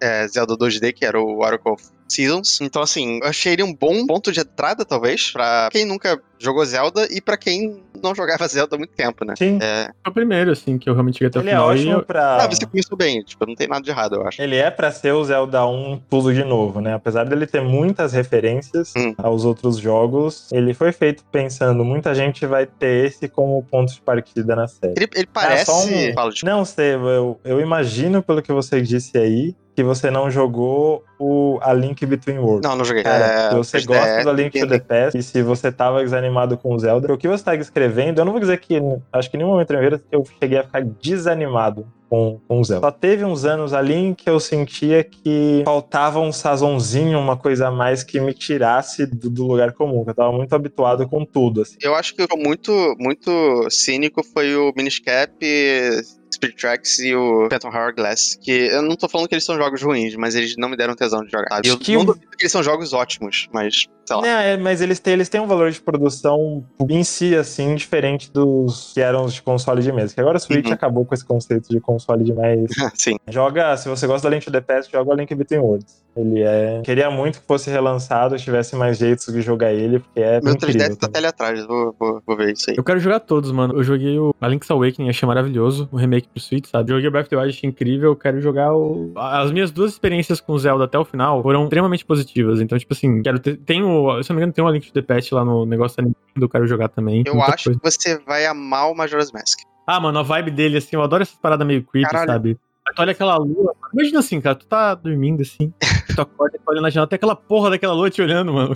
Às vezes, te- às vezes eu tenho umas, umas bads é, cósmicas que eu fico pensando, nossa, e se o som explodisse agora? Tipo, eu teria sete minutos pra viver e morrer. É, é nessa É, não é sei- é isso. Majora's Eu não sei eu- se isso, se isso é canônico, assim, se isso é declarado. Mas eu. Talvez seja um fato que a internet toda já sabe e eu tô atrasado. Mas eu tenho pra mim que o, o Miyazaki da From, né, de, de Demon Souls, Dark Souls, tenho pra mim que ele é muito fã de Majora's Mask. Que é aquele climão de fantasia medieval feita no Japão com um aspecto assustador e desconfortável, É, ele- assim, que Ele é muito dark, que muito é. dark. Você ia gostar porque ele tem muito do, de um grande jogo que nós dois compartilhamos um- uma grande admiração, o Outer Wilds. Outer Wilds é Majora's Mask encarnado. Outer Wilds, meu Deus. Você já jogou, Marcelo, os Walter Wilds ou não, não chegou a jogar? Não tem interesse? Vocês conhecem o Tuba, né? Conhece? Sim.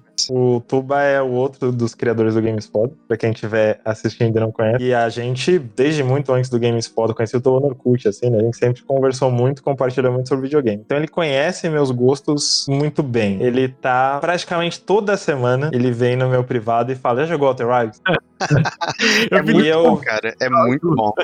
Caralho, Tuba ainda não. E ele tá tão convicto de que eu vou amar. E a gente se conhece há tanto tempo que vocês não precisam falar que, que é foda que eu já tô. já Mas é foda que quando Eu não joguei até agora porque eu sou um lixo, não tem outra explicação. eu Não, tentei, eu- eu tentei fazer isso. ainda que é basicamente porque eu sou um lixo. Eu entendo, é tem- é tempo.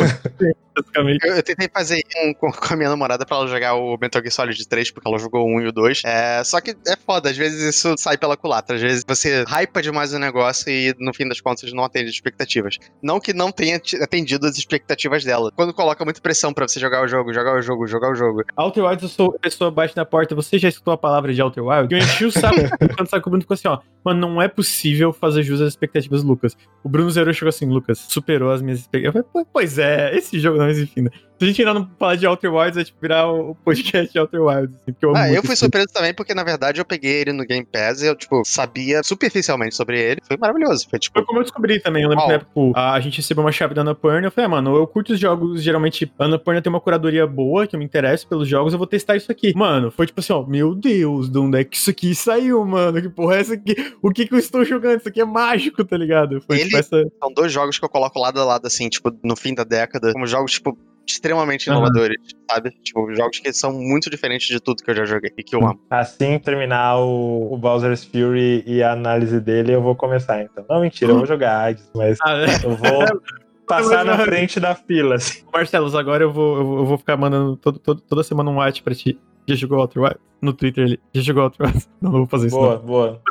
Aí sincroniza, a gente fala com tuba. É, todo mundo ouvindo os três, fica mandando. Já jogou Outer Wilds. É, mas o- voltando pro Breath of the Wild, eu sinto que, como um novato, ele me introduziu pra uma parada completamente mágica. E pelo que vocês estão falando, é tipo uma, uma parada mágica e fresca. Tipo assim, ele, ele entrou num estilo que já era cheio de jogo, né? Mundo aberto. E é, querendo ou não, mundo aberto é uma parada muito popular hoje em dia entre mega, mega produções por vender muito, no geral, né? E eu sinto que eu entrei pensando, putz, tá, é mundo aberto, todo mundo fala bem, mas será que é tão diferente? Assim, realmente é, né? E eu sinto que pra vocês que são veterano, ele também, tipo, pra mim foi essa parada super fresca, mas pra vocês foi essa parada também de é, sacudir a franquia, sabe? E, fazer uma parada completamente, meu, isso aqui era isso que Zelda tava precisando, que algumas franquias precisam, né? Ainda mais uma da, da idade de Zelda, da, da relevância cultural, da relevância dentro de jogos. E, cara, eu, eu, eu admiro muito que eles conseguiram fazer isso, né, mano? Eles fizeram uma parada que, cara, é sucesso gigantesco e, e- e influ- influência e, mano, muito, muito bom. Ele é um jogo incrível, tá ligado? É um jogo incrível. Muito Acho que foda. às vezes acontece com as, com as séries de elas precisarem dessa sacudida, mas porque extraíram o que dava daquele primeiro conceito. Antigamente a gente via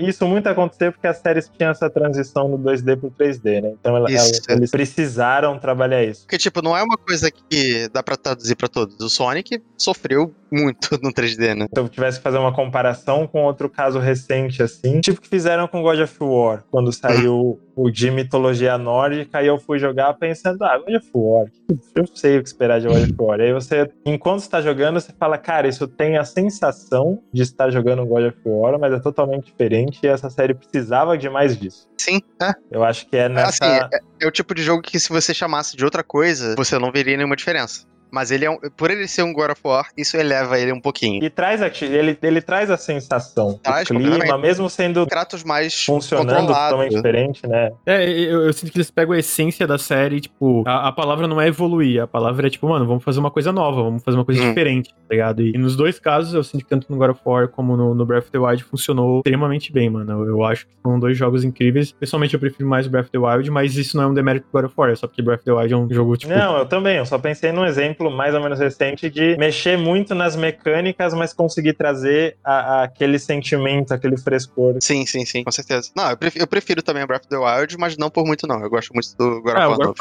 War é E eu não uns momentos- gostava dos God of War antigos. Eu achava eles tanto faz. O 2 é, é Também tipo, não, divertido, também não. mas eu não, não acho tudo isso. Nossa, o Ascension eu joguei no piloto automático total, meu Deus. Eu, eu me diverti mais com, com Dantes Inferno do que com God of War. Cara, é, mas também- Justo, não, não, não é acho bom, hã? Não acho, não acho um comentário absurdo. Ah, é, é- é um, é, assim, não é muito diferente, né? Pra ser sincero. Mas sei lá, tipo, esses hack and slash não eram muito pra mim. É, talvez algumas pessoas não gostem do novo God of War pela mudança de gameplay, mas eu acho que pela mudança geral, pelo, pelo, pelo escopo geral da coisa, era um passo à frente. Era, é, não, sei, não, não era o único passo à frente, mas foi um ótimo passo à frente. Uhum, E pra quem gosta de, do, do, do formato antigo, sei lá, vai jogar Bayonetta, vai jogar É, sim, tem Devil um May. Cry, tudo tá aí. só não falta. Richard, tem alguma conclusão sobre o Breath of the Wild? Alguma coisa que tu queria acrescentar? Alguma coisa que sentiu que faltou na conversa? mais mechas. Não, brincadeira, eu não, não, não, não consigo pensar em nada. É, Eu- Não consigo pensar em nada de que eu já, tenho, já não tenho falado. Eu tenho uma coisa pra acrescentar. Vamos todo mundo. Eu, eu quero muito que a Zelda seja jogável no, no Breath of the Wild 2. Sim, Primeiro, porque eu acho que é uma coisa que faz muito sentido, eu acho que seria muito legal. E segundo, porque se ela for, o Ricardo vai pintar o cabelo de loiro, então. Vai... Pra adicionar o piercing no umbigo vai, ser, vai casar bem, né? Pois é, né, Eu mano? tenho pra mim que ela cortou o cabelo. No, no trailer ela aparece com o cabelo mais curto, né? Ela tá com o cabelo é curto, só né? pra facilitar as animações dela com o personagem controlado. Faz sentido. Marcelos, eu gosto do seu pensamento. Eu espero que. eu espero que seja isso, mano. Eu acho, pô, eu acho que seria muito foda, mano, de verdade. E eu acho que tá na hora, sabe? Tá na hora, tipo, de. The Legend of Zelda, tá ligado? Precisa nem tirar o link totalmente, alterna, faz alguma coisa assim, mas sabe? Tipo, porra. Vocês já jogaram o... na história do Breath of the Wild, né? Então acho que faz sentido. Vocês jogaram o Age of Calamity já? O, Hyrule Warrior? não, ainda não. Assim, o jeito que você joga com a Zelda faz bastante sentido. É, eu recomendo dar uma olhada. Tipo, o jeito que ela luta, basicamente. Porque faz sentido e eu, eu- assim, eu vejo uma versão talvez reduzida, tipo, enfraquecer ela como enfraqueceram o Link, porque é um Musou e você não vai matar 300 moblins em um ataque. Mas dá pra fazer ela virar uma personagem interessante, tranquilamente. É, Ela- eu, eu quero. Desculpa, termina. Não, você vai falar que ela, ela basicamente usa o tablet que, que o Link usa, só que ela usa mais. É só isso. Eu fico É. mal agora de pensar que, que a qualquer momento pode ter novidade dessa sequência. Esse jogo, Né, não, Até hoje. nesse exato momento, ele está sendo produzido. Sempre que isso me vem à mente, assim, eu fico muito mal. É, eu, pelo menos, acabei de jogar, né? Eu, tô esperando há menos tempo. Vocês devem estar esperando há tempo pra caralho. É, eu tô. Quando anunciaram, eu fiquei, caralho, Breath of the Wild 2, mano, não acredito que tá acontecendo. E trailer eu acho que faz uns dois anos, né? é faz, faz Tá dois pra anos. fazer, tá pra fazer dois anos. É, não tá na hora, mano. Ah, tudo bem, tem o Covid, a gente sabe, não precisa lançar esse ano, É. nem ano que vem. Mas joga alguma coisa aí pra gente, mano. Uma imagem. Porra, lança uma imagem do, do castelo voando, ele tava saindo do chão lá no trailer. Sei lá, mano, alguma coisa. Mas talento, A né? imagem É do, do Ganondorf pelado. O que mais tem é. Cara, é, é- é impressionante. O que saiu naquele trailer é um esqueleto que você deduz que é ele que tá com o cabelo vermelho. isso que Duas horas depois já, já tava chovendo de fanart dele todo gostosão, assim, sem camisa, com cabelão. Então, mas, é- mas isso é parte do motivo de eu sentir falta do Ganondorf. É porque ele é sempre muito fabuloso. Tá sempre muito bem vestido. Ele é sempre muito Fanart estilo- dele do, várias fanarts do Ganondorf gostosão. Assim. Provavelmente não tem faz fazer isso com, com o Calamity Ganon. Aliás, a internet consegue, né? Não, Mas Ah, sim, não, não dá. Não, calma lá, calma lá. Não vamos desafiar eh, a não, internet. não, não desafia. É, uau, agora, agora eu tô pensando nisso. Passa, passa próximo jogo. Então é isso. Termina falando sobre como o Ganondorf é gostoso aí. Breath of the Wild é incrível. Joguem, por favor, joguem. Esse jogo é espetacular. É um dos melhores jogos que eu já joguei na minha vida. Muito, muito bom, muito bom. E agora a gente vai pro último jogo da noite, que é o Little Nightmares 2, mano.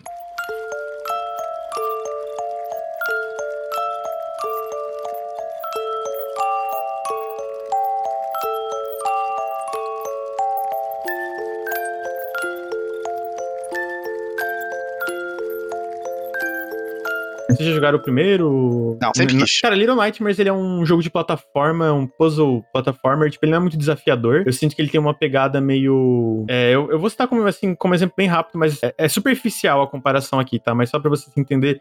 No sentido de ele focar nessa contar a história, tipo um cinematic platformer, só que ele não tem tanto da, da- do do peso nas animações e tal. Ah, o primeiro Little Nightmares saiu em 2017, se não me engano. Ah, 2016. Eu vejo muita gente classificando ele como um jogo de terror. Você classificaria? Ele é, ele é, assim, Ele é assustador? Tipo, ou ele é só, tipo, medinho? Eu sinto que ele não é assustador no sentido como tu pensa em um jogo como Amnésia, como, Uhum. como Soma, como, sei lá, Alien. Mas você acha ele sombrio? O clima dele é todo de terror, mas ele não é um jogo que te deixa aterrorizado, entendeu? Pelo menos não no sentido de tu ficar, meu Deus, eu tô travado de medo. Sei lá, eu sei que eu ficava assim no Amnésia, no Alien Isolation, quando aparecia a porra do Alien, eu falei, cara. Porra, nem lembro. Eu terminei a Isolation pingando de sorte. E eu sinto que o terror aqui do, do Little Nightmares é muito mais, mano, isso aqui é muito bizarro. O que tá acontecendo é muito bizarro. O clima é aquele clima meio sufocante, assim, mas é um, é um bizarro, é um sufocante de, de tu quer descobrir o que, que tá. Cara, tu quer Uhum. entender esse Uhum. bizarro, por que, que tá todo mundo assim. Tem uma história? Eu, eu não sei nada, nada. Cara, então, é, é, é isso. O primeiro Little Nightmares, controla uma personagem chamada Six, num navio, assim, muito bizarro. E ele é tipo, aquele tipo de jogo que ele tem uma história, mas é uma história tão críptica que tudo que tu fala dela é meio que su- suposição, teoria, sabe? Ele, é- ele é muito, vai muito pra essa direção. O 2 eu sinto que é um pouco menos, ele, ele, ele- no próprio e-mail que a gente recebeu sobre o jogo, ele fala que o tema do jogo geral é escapismo, e eu acho que isso fica claro é, esteticamente e narrativamente umas partes do jogo, especialmente no, no quarto ato, são cinco atos, né, cinco capítulos, mas no geral ele não tem ele não tem diálogo, ele não tem nada escrito, não tem nenhum narrador, nada do tipo. Então, tipo, tudo é muito vago. Tipo, ah, por que que no, no segundo capítulo tá numa chega numa cidade toda distorcida, tipo, os prédios eles estão meio é, entortados, assim, e, e tem uns personagens, tipo, tem umas crianças numa escola que elas são, tipo, de porcelana, tu quebra elas, tipo, tu enfrenta elas num combate e até o combate, ele é meio nessa vibe, tipo, teu personagem tá num mundo que claramente não foi feito esse- essas crianças que tu tá controlando. Tipo, ele é hostil em tudo, todos os aspectos, sabe? Tipo, as coisas não são do tamanho delas, e, e- e tudo isso tem esse negócio. Então, o combate também tem isso, sabe? As armas que tu usa são pesadas demais pra elas, então é uma parada bem de timing. E ele é bem espaçado, ele também reforça esse sentimento de fragilidade. Mas em, questão da história, é tudo isso, mano. Tu quer entender, mano. Por que, que eu entro no hospital? Apareceu ali uma parte do clipe que a- tem várias camas penduradas no ar, sabe? É tipo um buraco enorme. Vocês dois estão, estão fudendo minha carteira, porque eu, eu agora eu quero jogar isso também. Ah, Cara, ele. Você falou que o, principalmente o primeiro ele deixava tudo muito em aberto, né? Isso Uhum. independente, mesmo depois do final, muita coisa fica aberta pra interpretação. Muita coisa. Tudo Ah, tem a assim. interpretação. E eu sinto que em alguns jogos isso pode ser um pouco frustrante. Eu tenho um jogo que a galera gosta muito, que é o Katana Zero. E eu, eu fiquei um pouco frustrado com a forma que ele faz de, tipo, Gosto, disso de gosto muito. eu, eu gosto muito, mas eu fiquei tipo, pô, mas tem coisas que tu faz uma pergunta tão direta, sabe? Tipo, tu mostra uma coisa tão direta, aconteceu alguma coisa aqui que eu fiquei meio, pô, eu queria entender pelo menos isso, né? Mas vai ter uma construção, mas enfim, só pra dar um exemplo, tipo, pra não. mim, o Little Nightmares, ele é tão confortável em estar vago sobre as coisas, de ser muito. Tudo, tudo que ele quer contar é muito visual, sabe? É tudo muito pelo visual, pela ambientação. Que no fim eu ficava meio me perguntando. E aí eu acho que isso é uma diferença do 1 do 2, que é tipo, cara, o que, que é esse mundo? Eu não me importei de ficar me perguntando sobre isso, sabe? No, no primeiro Little Nightmares eu terminei e fiquei, pô, o que, que é esse mundo? E ficou matutando assim. Eu fiquei, pô, pode ser isso, pode ser aquilo. E eu achei legal. O Little Nightmares 2, ele vai pra uma direção um pouco mais micro. E eu diria que a minha maior crítica pro jogo é essa, sabe? Eu sinto que ele é um pouco mais contido, especialmente no final. O final do 1 é isso. Eu não vou dar spoilers aqui, mas só o, o- o conceito. O final do 1 é super vago, é super. Cara, tá aqui isso.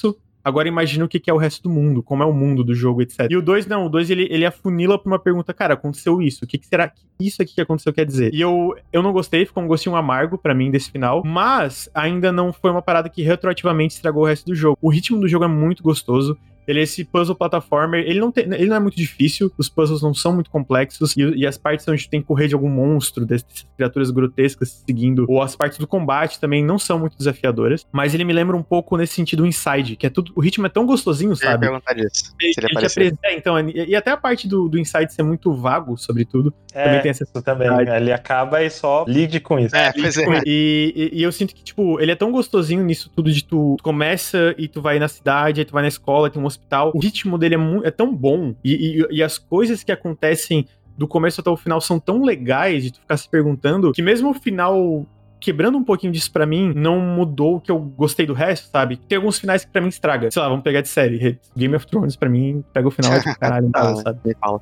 Agora, esse final não foi isso, sabe? Foi tipo, ah, ok, ficou um gostinho amargo, mas eu ainda recomendaria muito fácil pelo que tu vivencia durante a experiência e até pelo final, porque eu sinto que o final algumas pessoas podem gostar, sabe? Uma parada que pra mim não me agradou em alguns aspectos. A minha maior crítica do jogo é esse final. O resto, ele é tão polidinho, tão redondinho nisso, sabe? Tipo, tem essa, tu tem um personagem, teu personagem principal é o Mono, e a personagem que te acompanha é a protagonista do primeiro jogo, é a Six. E, e tem esses puzzles, é, ela é IA que controla, não tem co-op, e tem muitos momentos do, do jogo que tá sozinho, mas até isso eu sinto que funciona bem em contraste com esse mundo super hostil, sabe? Super bizarro. E os momentos que vocês se ajudam é meio, meio aquele calorzinho no meio de uma noite super fria e chuvosa, sabe? Tipo, nessa Pelo vibe. que eu entendi, me corrija se eu tiver entendido errado. Uhum. Você gostaria que ele tivesse expandido mais do mundo e não focado naquele, naquela situação em particular, é isso? Exatamente isso.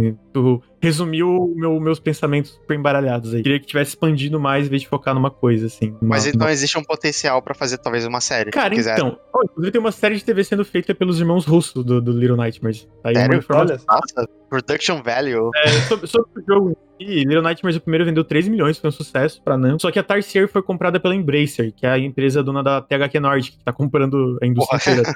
Sim. É, então, tipo, a- eu vi uma entrevista com a Namco que eles mesmos falaram, mano, é, é, uma coisa que a gente tá indo pra frente é fazer essas par- parcerias mais a longo prazo pra não acontecer uma situação tipo Little Nightmares se repetir, tá ligado? A gente perder a empresa que desenvolveu o universo, desenvolveu tudo. No fim, a IP é da Namco, mas eles não têm quem fizer... Porque o universo, tu pega, eu, eu sinto que se vocês verem um trailer, a estética do jogo é muito peculiar, tá ligado? Ele tem uma, uma vibe meio Tim Burton, esteticamente falando, mas uma personalidade bem própria. Tipo, ele tem um estilo visual muito único. Tu olha, ah, isso aqui é Little Nightmares. Tu, tu bate a visão, tu vê que é um jogo, esse jogo desse universo, sabe? Então, eles acabam, acabaram perdendo quem fez isso, né? E é um estúdio que claramente tem um estilo bem próprio, porque eu sinto que não tem muito jogo parecido com Little Nightmares, sabe? Pelo menos esteticamente falando. E no fim, é, é, é meio triste, porque por um lado eu fico feliz que eles vão fazer uma nova IP, quero ver o que eles sabem, conseguem fazer com um jogo novo. Por outro, eu, eu, eu ficaria frustrado se saísse tipo, um Little Nightmares 3 explorando ainda mais esse mundo completamente bizarro que eles criaram. Não, eu não ficaria. Eu ficaria, caralho, quero ver, quero ver o que sai daí. Mas o- eu, eu sinto que o- um dos problemas é essa da conclusão. O outro é o preço, né, mano? O jogo tá bem caro, tá 150 reais, se não me engano, no. Steam ali. E ele é um jogo relativamente curto. Mas de ele é quatro- bonito. Ele é, ele é bonito. Ele é bonito. Ele- mas ele é meio curto, ele tem tipo de 4 a 6 horas de duração. Eu levei umas 6 horas, mas eu demoro mais com videogame no geral. Então eu sinto que é, as pessoas no geral podem ter mais curtinho a experiência, sabe? Então eu, eu sinto que é um jogo meio salgado pra recomendar pelo preço, que eu acho que tá meio, meio, meio escandaloso, assim, meio caro demais. Agora sim, mano, é um jogo de começo ao fim que tu, tu pega pra jogar, tu zera em um dia de tão gostoso que é. Tu nem vê o tempo passando, sabe? Eu, eu brinco na análise que, tipo, tem um sinal, o mundo do jogo tem um sinal numa torre é, captando tudo e distorcendo tudo, hipnotizando tudo, as pessoas, né? No jogo parece que esse sinal te pegou também. Porque tu, tu entra na, na, na parada e tu não quer parar de jogar, tá ligado? Então, mesmo a conclusão sendo isso, eu acho que é um jogo que vale muito a pena a experiência, porque é tudo muito redondo, a trilha sonora, os momentos que ela entra, os controles, como tu vai avançando nisso, as criaturas que te perseguem, como o jogo brinca com isso mecanicamente. Mano, é, é perfeito, assim, é muito legal. Perfeito não é, né? Tem uns problemas, tipo, ele é um jogo muito gostoso, muito redondinho, assim. É, eu tô num ponto faz tempo já, na verdade. E quando alguém fala, ah, terminei isso em, em seis horas e deu, isso pra mim é um ponto positivo. É, eu também tô nessa vibe, então, Eu tipo... fico animado, assim. Eu, tô, eu comecei não- agora o Tree Houses e, eu, assim, demorou pra eu começar, porque Totoro falou, ele jogou 300 horas. Eu, eu acho que eu vou jogar por aí. E isso é um empecilho hoje em dia, né? É, eu gosto, né? Também não sou a pessoa que fala, ah, o jogo tem 80 horas e eu, ah, não, não tenho tempo. Eu jogo o que aparecer. Mas eu gosto dessa sensação de ir jogando várias coisas. Tipo, essa semana eu terminei esse, na semana seguinte tem essa outra experiência. É bom quando o jogo tem o é, tamanho tem essa questão, dele. tem essa questão do preço, né? E Ainda mais no fator Brasil. Ah, Mas sim. eu tenho. Uma coisa que eu tenho um pouco de preguiça é quando usam tempo de jogo como publicidade. Uau, Aham, 200 é, horas de conteúdo, não sei o quê. Tipo, o 10 sidequests idênticos. Os Assassin's Creed mais recentes, acho, acho que talvez eu vá falando nem tanto, porque, pra falar a verdade, eu não terminei ele aí. Mas é, eu senti que era muito isso com Assassin's Creed novo, os pós-Origins. Assim, eu gostei deles, mas, pra ser sincero, quando eu tava terminando, eu já tava exausto, completamente exausto de jogar eles. é, eu não. Valhalla dropei. Não Valhalla, joguei? Cyberpunk, mas eu vi pessoas dizendo isso, né? Que ele se esforça muito pra ter muito conteúdo e que ele seria muito mais gostoso se ele focasse no que ele faz bem e fosse, assim. Uhum. É, eu não Ah, fiz tem- tudo no, no Cyberpunk, tipo, eu- chegou uma hora que eu falei, chega, cansei. É, eu sinto que isso é um problema generalizado na indústria, né? Tipo, especialmente os orçamentos cada vez mais exorbitantes de jogos. É tipo, cara, a gente tem que vender um jogo grande pra galera justificar o preço e comprar, e, enfim, é aquele ciclo ali que tu vê daí. E aí tem a discussão de, de será que a gente deve aumentar o preço, será que a gente não deve? 50 reais o novo Ratchet and Clank do PS5. Meu Deus do céu. Tem 350 Qual que, reais qual que eu vi hoje por 300 reais? Alguém. ah, Não, não foi Ah, o o Kingdom Hearts. O Guilty Guilty Gear? Drive. Porra! Porra, mano. Nossa. Eu, eu pretendo comprar, isso que é o, é o mais doloroso. É, mas assim, de verdade, eu acho que ele tá mu- muito caro, mano. Assim, Ele tá muito E não, caro. não é nem no sentido de, ah, mano, botar preço na, na experiência e tal. Mas é que eu acho que, pô, 150, 160 reais é caro já pra um jogo. E é um jogo mais curto, sabe? Então eu sinto que isso é meio. eu- tu- a pessoa pode comprar e ficar frustrada com isso, sabe? Tipo, já acabou, gastei 150 reais nisso, sabe? Então fica mais o meu, o meu alerta. Eu compraria, no fim a gente acabou recebendo, mas eu sei que eu, eu provavelmente compraria porque eu sou muito fã do primeiro Little Nightmares. Mas talvez se fosse outro jogo por esse preço, eu, eu ficaria um pouco frustrado, assim. Talvez esperar uma sale. É, talvez esperar uma sale, assim. Se tá com uma grana sobrando aí, gosta de jogo desse estilo, gosta de uma parada meio de terror e tal, eu, eu sinto que vale bastante a pena. Mas a real é que é isso, cara. Não tem muito a acrescentar, porque tem muita coisa do Night que é spoiler. Eu queria saber se tem alguma pergunta, Rotier, porque tu queria saber mais do jogo. Mais sobre. ah, Você meio que já respondeu, tipo, era, era mais sobre como é o jogo, porque eu sabia que era, era pra ser creepy e tal, mas eu não sabia, por exemplo, se tinha monstros, eu não sabia se tinha combate. Pra mim era tipo. Ah, você puxa as gavetas e você vai escalando. Vocês chegaram a ver. Qual é o nome daquele, daquele filme? É, não vou lembrar o nome agora, mas era um, um filme de sessão da tarde que era um grupo de bonecos monstros contra um grupo de bonecos que eram de exército. Ah, Era, lembro, tipo, lembro. Pequenos guerreiros, eu acho. É, a minha impressão é de que eram pequenos guerreiros um pouquinho mais. um pouquinho mais medonho, assim. E. E não, não é isso, tá? Eu entendi isso, pelo menos. Ele é bem nessa vibe creepy, bem nessa vibe que é tipo um mundo muito sufocante, muito opressor, e um mundo que tu vê que essas crianças não pertencem ali, sabe? E eu Sim. acho que isso cria situações muito legais é, visualmente. Eu sinto que o jogo, muito desse jogo é o visual, sabe? Eu acho que como ele conta a história é muito visual. Então, cria umas situações muito legais, mano. A, segunda vilã ali do jogo é uma, é uma professora toda esquelética, assim, que ela te pega, às vezes, ela estica o pescoço, mano. Tipo, o pescoço dela estica e ela vai atrás de ti com o pescoço esticado. Tipo, ela não mexe o corpo, a cabeça vai mexendo atrás de ti. Mano, é horripilante, velho. É- Mano, é o- a- meu Deus, caralho, sai demônio, diabo, assim. E ela come a- a- o personagem se, ela, se ele te pega, se ela te pega, sabe? Então é uma, é uma parada bem creepy mesmo, mas não é o tipo de, de assustador, de, te deixar travado, que nem muitos jogos de terror em primeira pessoa são. É mais tipo. Mas, mas esse que eu acho que é o terror. É o terror bom pra mim. Eu, eu, eu gosto. Eu gosto mais do que os terrores de jumpscare. Não que, por exemplo, Alien Isolation seja necessariamente de jumpscare, mas ele, ele Mas ele propicia. Verdade é que ele te dá sustos por causa da criatura, sabe? Sim, Então, inevitavelmente. não é tipo aquele jumpscare programado, mas como a criatura é tão arrombada, o alien é tão arrombado, não tem como ele não te dar um susto às vezes, sabe? Às vezes nem, nem, nem, são- nem a criatura, às vezes é, é- são os androides até, pra mim. Também. Nossa, Tudo a primeira, é vez meio- que eu, a primeira vez que eu joguei esse Alien, eu tava num teste de óculos Rift. Nossa. Nossa. Então era em velho, velho, nunca mais, nunca mais. Você tem Eu- alguma eu- pergunta? Richard? Fala, por. Não, eu só Não, ia não, falar tem- que a, a minha experiência semelhante com VR foi quando eu tentei jogar esse Combat VR, porque eu joguei todos esse Combat pensando, ah, sou pica, sei fazer todas as manobras, não sei o quê. Fui fazer um, um monte de loop enquanto eu tava no VR, quase caí da cadeira.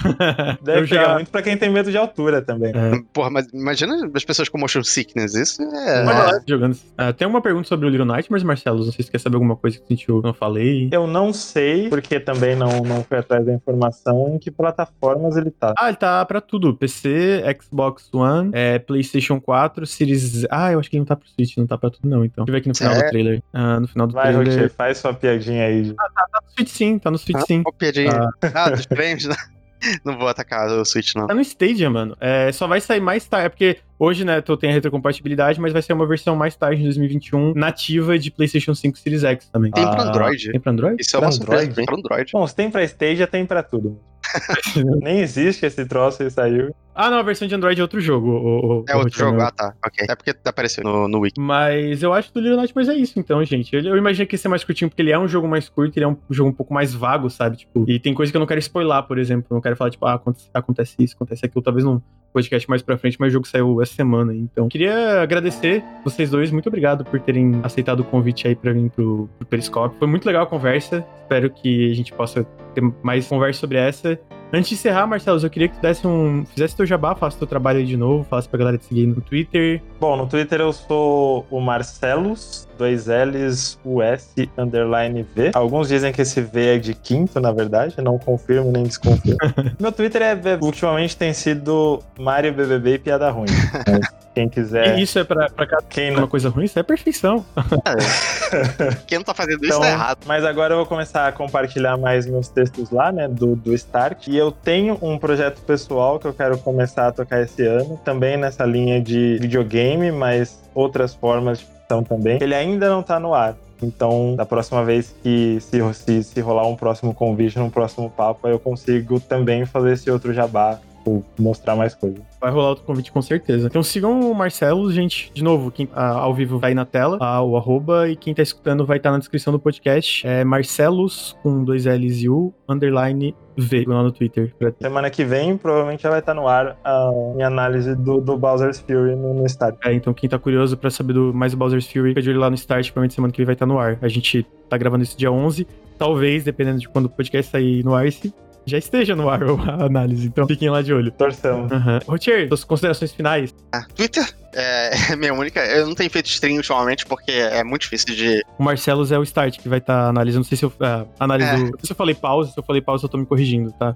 Não, é o. Start, Start é o da, né? o Start da Wall. É, o Marcelo é start, eu sou do pause. Nós somos opostos. Coincidência bizarra, né? Assim, exatamente. Mas enfim, é, eu não tenho feito stream porque é difícil de, de equilibrar stream com trabalho e faculdade, é chato. Então, talvez quando terminar a faculdade eu comece a fazer stream de novo, como eu fazia antigamente. Mas eu tô sempre lá no Twitter, é a mesma coisa, falando de Big Brother, é, falando de jogos. Às vezes falando de Big, Big, é, de Big Brother e de jogos. Às vezes eu, eu falo de filme e anime também, porque eu, eu, eu gosto de fingir que eu entendo. Mas eu, eu entendo mais. eu- sabe qual é a minha coisa? É- é- eu lembro de nomes Tu é cinéfilo, otaku e gamer, olha só, mano. mas eu sou mais cinéfilo do que otaku. Porque tem uma, eh, tem uma questão muito importante. Eu, eu, eu, te- eu guardo o nome de celebridades de Hollywood muito fácil. Então, se você, tipo, pra mim eu tô vendo um filme e aí minha empolgação é falar: olha, esse ator que fez não sei o que, não sei o que lá. Eu sou uma pessoa muito chata de assistir filme junto. Porque eu, eu, eu gosto de falar assistindo. Nossa, E, que enfim, pecado, hã? que pecado. Eu tinha arremessado a janela se eu estivesse assistindo filme junto. enfim, meu Twitter é Alex Rotier. Eu, eu gostaria que fosse só Rotier, mas o Daniel Rotier, infelizmente, não liberou ainda. E é isso aí. Sigam lá. E acompanhem o Pause, que é onde eu tenho falado. Os dias que o Pause tem saído tem sido um pouquinho erráticos, mas ele tá nativo ainda. Então é isso, gente. Sigam o Paulo, sigam o, o Rotier. Periscópio número 32 fica por aqui. Queria de novo agradecer. Muito obrigado, Rotier. Muito obrigado, Marcelos. E até o próximo podcast, gente. Tchau. Tchau. Tchau.